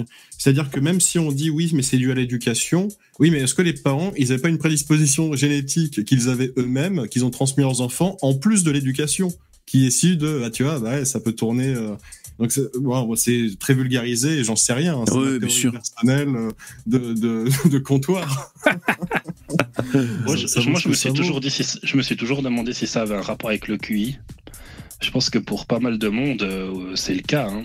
Enfin, J'ai vraiment l'impression euh, que quand, quand tu écoutes les, les, les arguments d'un gauchiste, tu te dis mais comment tu peux croire à ça? Parce que moi, enfin, vous avez, je sais pas si vous avez tous déjà débattu avec des gauchistes. Oui. Moi, euh, le mec il finit sa phrase, t'as déjà la réponse parce que c'est tellement con que t'es là. Mais comment t'as pu croire ça? Et puis tu lui expliques la, la réponse et le mec il veut pas t'écouter. Et je me demande s'il n'y a pas un problème aussi de QI, même s'il y a des gens très intelligents qui sont de gauche. hein. Ouais, je sais pas. C'est, je sais pas.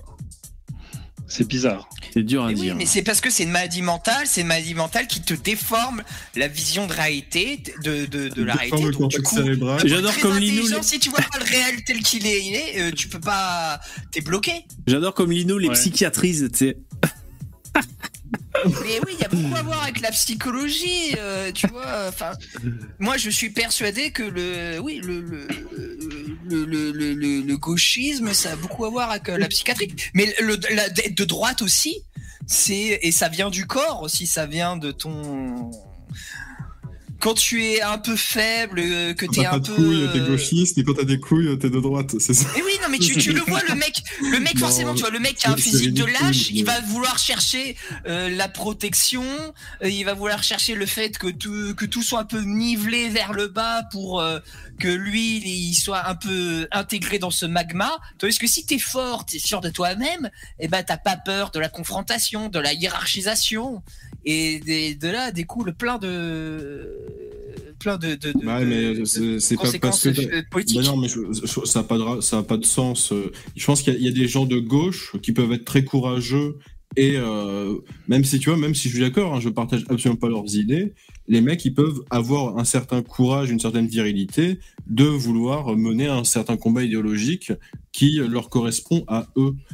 Euh, c'est bah voilà bah, que Oui. en face tu vois c'est c'est Non mais attends, mais c'est ce combat idéologique, c'est parce que ils se sentent pas en phase avec eux-mêmes et c'est donc c'est pour tout tirer vers le bas pour se sentir mieux. C'est toujours pareil. Ils peuvent être virils dans cette dans cette manière-là de faire, mais c'est toujours un sentiment de revanche vis-à-vis du monde, quoi. En fait, le gauchisme fondamentalement, Ouais, c'est- ça, c'est un- ressent- le ressentiment. oui voilà Tu vois, c'est c'est c'est ce plus que- du c'est ce ressentiment qu'un manque Nietzsche. de virilité tu vois Mais j'ai pas parlé spécialement de, vi- enfin, c'était pas que la virilité, effectivement, mais ça en fait partie. C'est ça peut en faire partie. non, mais ce que je veux dire, c'est que tu peux avoir une certaine force physique et avoir du ressentiment quand même. Hein, c'est pas euh, indépendant l'un de l'autre. C'est Nietzsche qu'on parle très bien. Nietzsche, quand il parle des chrétiens, en fait, qui dit que c'est la, la philosophie, enfin, le- la, ouais, la, religion du ressentiment, vous pouvez tout transposer avec gauchiste. Ça marche en fait, parce que ce que euh, ce que Nietzsche reproche au christianisme, c'est ce que c'est ce qu'a hérité le gauchisme au final. Oui, que, et, et ça, tu fais Ça de le dire, parce que bien. je connais, je connais mal Nietzsche, mais il me semblait bien quand même euh, avoir vu quand même qu'il était euh, très critique, et on voit qu'il y a des mecs à droite euh, qui défendent Nietzsche, qui passent un peu, ou alors qui s'accommodent un peu de dire non, mais il est pas tant que ça, antichristianisme et tout, faut remettre ça dans un contexte et tout, pour essayer de pas trop froisser les droitards qui les écoutent. Euh, Parce qu'il y a beaucoup de ah, gens qui bah- sont à gauche ou à droite qui reprennent Nietzsche chacun de leur côté et qui voient eux-mêmes un signe, tu sais, de validation. Non, mais alors, ça euh, me fait beaucoup rire.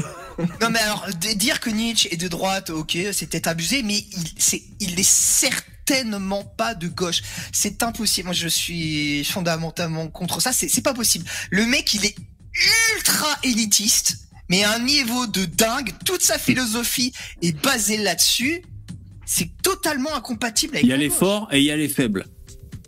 Voilà, le- c'est ouais, il ne fait que. Il y a ceux qui réussissent et il- ceux qui ne sont rien. Ça, c'est Macron qui a dit ça. C'est un peu notre Nietzsche à nous, finalement, Emmanuel Macron. Oui, euh, oui, Nietzsche, il est pour la, il est plutôt pour une philosophie aristocratique, c'est euh, que tu pourrais euh, qualifier par winner-loser, effectivement.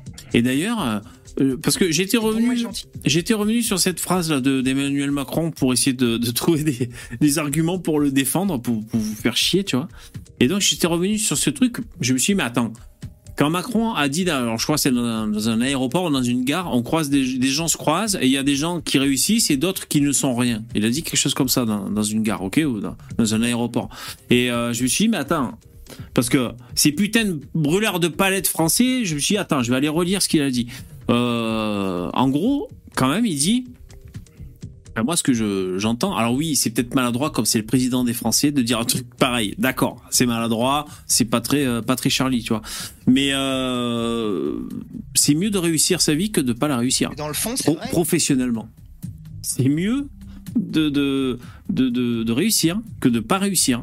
C'est mieux d'être en cost. Enfin, il n'y a pas que ça dans la vie, parce que non, j'ai fini quand même ma phrase, mais après on, on pourrait la critiquer. C'est mieux d'être en costard et de gagner 10 000 balles par mois que d'être un clodo à la rue.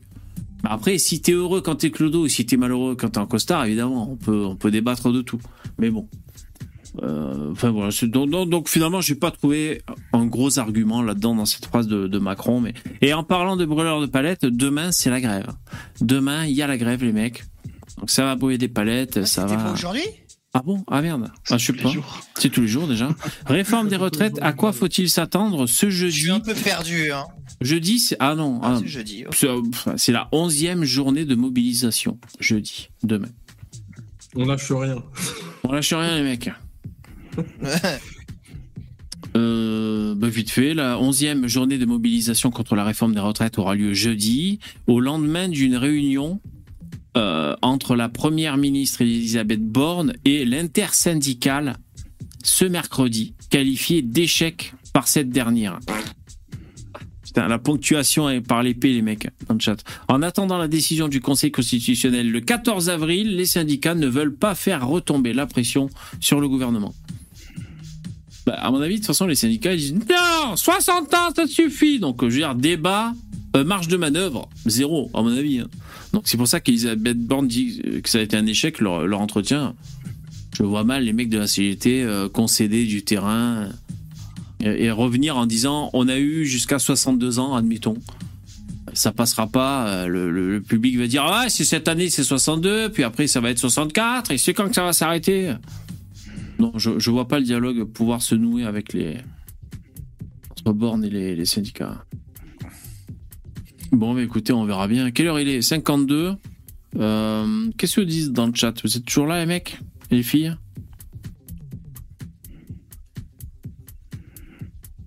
Ah putain, alors tu vois, quand je zappe mon chat, après quand je reviens, c'est. c'est- Je voyage dans le temps en fait. Il faut qu'il déroule, qu'il se mette à jour. En tout cas, on profite parce qu'on n'est pas nombreux dans mon live. Enfin, on est un certain nombre. On est 100 à peu près en général. Je sais pas combien on est là. Qui fait qu'on a le temps de lire le chat. C'est pas la guerre. Parce que vous avez vu, quand il y a des gros lives, des gros streams qui font je sais pas combien de vues, bah ça fuse à 100 à l'heure le chat Ouais, c'est et tout. inutile. Hein. Ouais, c'est Bah, bizarre. hein. Un million d'abonnés, euh, Ouais. et tu fais un live, euh, c'est sûr. Et vous imaginez, VV avec un million d'abonnés, on se demanderait ce qui est en train de se passer quand même. Et on, on ferait les mêmes émissions, les mecs. On dirait les mêmes choses. Euh, J'aurais un million d'abonnés, on se dirait, mais qu'est-ce qui se passe dans ce monde? Putain, ce serait bizarre. hein. C'est marrant, j'ai vu euh, que sur Twitch, il y a euh, PewDiePie qui a fait une chaîne Twitch. Ouais. Et en fait, il fait pas de live dessus, il rediffuse juste en boucle son contenu YouTube. Et tu as des milliers de personnes qui euh, sont derrière leur écran à regarder euh, Ah ouais. le, le live en boucle. C'est-à-dire que là, il a, il a vraiment hacké le, on peut dire qu'il a vraiment hacké le système, tu vois, pour Ouais. gagner de l'argent infini. tu. Ah ouais. Déjà que lui, il palpe. Hein. Ouais, il palpait ce mec. Hein. Mais c'est vrai Ah, qu'il est délire. Hein. Je dis pas, j'ai un peu regardé, pas beaucoup. Il a même fait des délires, il s'est fait traiter de raciste et tout, parce que dans, dans le délire de, de certaines vidéos et tout, ben voilà, il est. Ah, mais c'est même pas ça, c'est-à-dire qu'il avait fait un live où il avait dit What a fucking nigger euh, d'un ennemi qui a tué son ami dans, Ah bon? dans un jeu. Ouais, tout à fait. Ah ouais, ouais. Et du coup, euh, Mais ça il a l'a fait un peu scandale. Ça a créé d'ailleurs ce qu'on appelle l'adpocalypse, qui est que beaucoup de publicitaires ont décidé de se retirer de YouTube momentanément euh, suite à ce live. Tu vois, ça, ça Ah. a créé un cataclysme. Ouais, carrément. Mais dit tout ça. il a fait, il a fait une autre couille aussi, c'est qu'il est allé sur Fiverr et il a demandé à des Oui. Indiens d'écrire euh, oui. tuer tous les euh, Ah oui Gilets, hein. Oh putain Et, euh, et ils l'ont fait, et puis il l'a affiché, il était mort de rire, et Oh il a là. perdu son contrat avec Disney. Et on rappelle que je crois le créateur de Disney, il était antisémite. Donc c'est drôle parce que Il, a- finalement c'est. il avait un contrat avec. Disney? Ah ouais? Ouais, et ils ont, ils ont coupé avec Disney Ah ouais, ouais, ouais. à cause de ça. mais ah bon, finalement, euh, le gars, euh, bon, bah, évidemment, il va pas Il faire ça tous les, il fait pas- pas ça tous les jours, mais finalement, bon, bah, il continue de faire son boulot, il continue de faire ce qu'il fait dans la vie, et finalement, il y a des gens que, à qui ça plaît, et euh, bah, écoute, s'il tire un revenu de tout ça, euh, c'est Ouais, bien sûr, lui, bien hein. sûr. Ouais, c'est Ah ouais, du divertissement. Était de thunes, hein. Ouais, ouais. Si vous connaissez pas, si vous êtes largué, Ah, c'est le plus PewDiePie, gros c'est youtubeur. c'est le plus gros youtubeur. Et Fiverr, Alors, si vous connaissez pas, c'est les plus prestations. Ah, c'est plus le n'est plus gros. le plus gros. C'est Mr Beast. Et alors, c'est. Vidéos, c'est l'opulence. C'est-à-dire, Le mec, il dit euh, Bon, j'achète un bateau, et euh, il a, parce qu'il a 160 millions de vues. Hein. J'achète un bateau et je mets des viewers autour du bateau, ils mettent tous la main dessus, et le premier, le dernier qui, Ouais. qui, qui laisse sa main dessus, il, il gagne le bateau. Ah ouais. Et donc, C'est du coup, pendant trucs comme 48 ça. heures, ouais, c'est que des trucs comme ça. Oh, je donne 500 000 balles à un mec. euh, Ah ouais. ah, je fais si- ouais, mais, mais, mais des, des, des sommes de malades. Je, je, tu sais, les trucs Uber, là. Je, je prends un mec en Uber et je lui donne, mais je lui donne ma voiture à la fin de la course. Euh, mais c'est que des trucs comme ça, c'est, c'est, c'est, ça devient presque ennuyeux au bout de la troisième vidéo, tellement c'est chiant. Ok. Ah, j'ai jamais vu ça. Et d'ailleurs, ils, ils traduisent leurs Il y a une chaîne en français, maintenant. Ah ouais, Ils les d'accord. traduisent ouais. en français tellement euh, C'est- vu que. Ouais, tu sais, c'est- c'est retraduit, c'est le mec qui parle en français par-dessus l'américain. tu sais. Ouais, c'est toujours un côté un peu, euh, ouais, Ça a la Jackass. un peu Ouais, mais- nanar, c'est marrant. Ouais, ouais, mais doubler, doubler comme ça une chaîne, ça permet de, de toucher un, un public dans d'autres pays, de, de multiplier le, Ah, ouais, le- les revenus. gens qui font encore mieux, ils font des chaînes où ils ne disent pas un seul mot et ils montrent simplement ce qu'ils font avec leurs mains. Et là, euh, potentiellement, c'est le monde entier. Mais non, pas forcément la SMR, mais tu sais, par exemple, euh, comment il s'appelle euh, euh, bah, les enfin, par exemple, Jamel Debbouze restauration. Ah. Non, mais tu sais, par exemple, restauration, euh, horloge, restauration, Ah oui. machin chose. Ah. Des vidéos comme ça, le mec, il a pas besoin de parler, hein, il te montre juste ce qu'il est en train de faire. Et il y a des gens qui adorent ce genre de vidéos. En vrai, pareil, t'as le, j'allais dire, euh, y a, je crois, le, c'est un mec qui euh, il, il est dans la Cambrousse en Australie et il construit par exemple une maison en, en argile. Il te montre Ah ouais, comment ça, faire un bien, feu ça. primitif et il le gars dit ça. pas un mot. Ouais, moi aussi, Il te j'aime montre bien ce qu'il est en faire avec ses mains. Donc c'est un peu de la SMR. Moi j'aime Ouais. bien. euh, cette je crois qu'il y a le zadiste là de. Ah, où il y a ceux qui font de la cuisine aussi euh, dehors, Ouais, avec tout du feu dans la nature, là. Ouais, le zadiste qui s'est fait arracher la main là, pour les bassines, je crois qu'il a une, une chaîne YouTube, il fait des ombres chinoises avec ses mains. Ok. On va faire le capitaine Crochet du coup. Mm. Ouais. Il fait toujours la même ombre d'ailleurs, je sais pas pourquoi. Il n'y a pas beaucoup de vues. hein. Euh, ouais, moi j'aime bien. Des fois, je regarde. euh, Il y a un mec, je sais pas comment il s'appelle, sa chaîne, il fabrique des trucs. Par exemple, il avait, vous l'avez peut-être vu cette vidéo, il fabrique un vélo. En fait, c'est les roues. Non, le vélo existe déjà, je crois, ou alors peut-être même il fabrique en entier. Et euh, les roues, il fait des, des, des gros disques en métal comme sur une disqueuse. Et donc, il roule sur un lac gelé avec ce vélo qui a pour roue des gros des, des, des disques en métal. Voilà, je sais pas si vous avez vu ce genre de vidéo. Moi, j'ai vu ça. À part ça, pour changer de plateforme, il y a, il y a sur Twitch, il y a une chaîne, elle- moi ça, ça me fait mourir de rire qu'il y ait des gens qui fassent ça. Ça s'appelle Stop Sign Cam. C'est un mec, il a un, un stop devant chez lui aux États-Unis et euh, plus d'une fois sur deux, les voitures qui passent, elles s'arrêtent pas. Ouais. Et du coup, le mec, il fait des, il fait des paris. Il dit la prochaine voiture, est-ce qu'elle va euh, s'arrêter ou pas au stop? Puis les gens ils votent et euh, et euh, bah, tu gagnes des points si, si la voiture s'arrête et puis tu, tu perds si la voiture euh, s'arrête pas. Et il y a un mec qui fait vraiment des vues avec ça en, en filmant toute la journée c'est délire. devant Ouais. chez lui. Ouais, c'est délire, c'est délire. Ouais, c'est le concept, quoi. Ouais. Ouais, c'est rigolo ça. Moi, j'ai, vous savez, les mecs, j'ai trouvé une option. Ouais, il faudrait que je paye 20 balles. Allez, je pourrais payer 20 balles quand même. Vous faites des dons. Euh, si ça vous intéresse, mais je sais pas si ça serait intéressant ou pas. euh, Dites-moi ce que vous en pensez. C'est pour qu'on puisse faire des, comme des sondages, en fait, durant le live, mais que vous puissiez répondre, vous, en tapant dans le chat. Euh, donc par exemple, on pourrait même se faire une espèce de tier list. Imaginons, parce que j'ai un peu réfléchi. Donc ça s'affiche normalement hein, à l'image joliment. Tu vois, t'as- par exemple, tu dois choisir entre quatre personnes. Quel droitard vous préférez? Je mets quatre quatre droitards, on va dire. Je prends un exemple. Et, euh, et vous votez en écrivant le nom du mec euh, pour qui vous votez dans le chat. Et hop, ça fait des compteurs de des compteurs de de vote. Voilà, on pourrait faire des trucs comme ça. Giron, apparemment je mets. Bon alors moi si je pourrais le faire. Qu'est-ce que vous en pensez? Vous allez dire oui. De toute façon, vous- ils vont dire oui dans le chat. Bon, je réfléchis à ça, à le mettre en place. Euh, il faut que je me farcisse la technique, mais ça va, ça devrait être euh, Non, tu peux pas faisable. le faire gratos le sondage. T'es obligé de payer pour avoir un. Ben, pour que quand les mecs dans le chat écrivent une réponse qui soit comptabilisée dans le sondage, tu vois, mais c'est un truc fait exprès, quoi. Euh, Parce que là, si, si je fais un sondage dans, dans, dans le chat de YouTube, ben, ça va être simplement les réponses. Et d'ailleurs, je suis limité, je crois, à deux ou trois réponses. Enfin, c'est assez limitant. Alors que là, je pourrais avoir un, un petit truc un peu cool avec, euh, enfin voilà, qui, qui apparaît à l'image. Tu peux utiliser Stropol. Stropol, ouais. Enfin, je crois qu'avec ce système que j'ai trouvé, ça permet de, de faire d'autres choses aussi. euh, Mais je, Ouais, il faut pas le... Moi, je suis d'avis qu'il faut pas, quand tu fais des votes, mettre le, le résultat du vote en direct en image, parce que ça influence ça le vote. influe. Eh oui, ça influe. Ouais, ouais. Bon, enfin, je sais pas. plus- Je pensais à votre, c'est pour vous dire, euh, j'ai ça sous le coude. Peut-être qu'on se le fera. ouais. Et combien on gagne? Ah, vous voulez gagner des choses? Pas de folie Bah, je sais pas. Peut-être je pourrais vous faire gagner euh, des trucs. Ainsi s'achève ce live. Merci d'y avoir participé. Bonne soirée. Bonne soirée à tous. Bonne grève demain, bonne, bon feu de palette. Allez, à plus. Allez, et à demain 21h si vous voulez pour, euh, pour le live. Merci. Ciao les mecs. Ciao.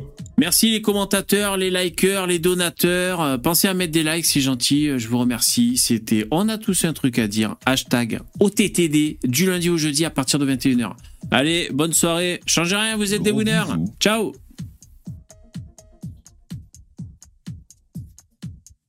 Merci Vivi,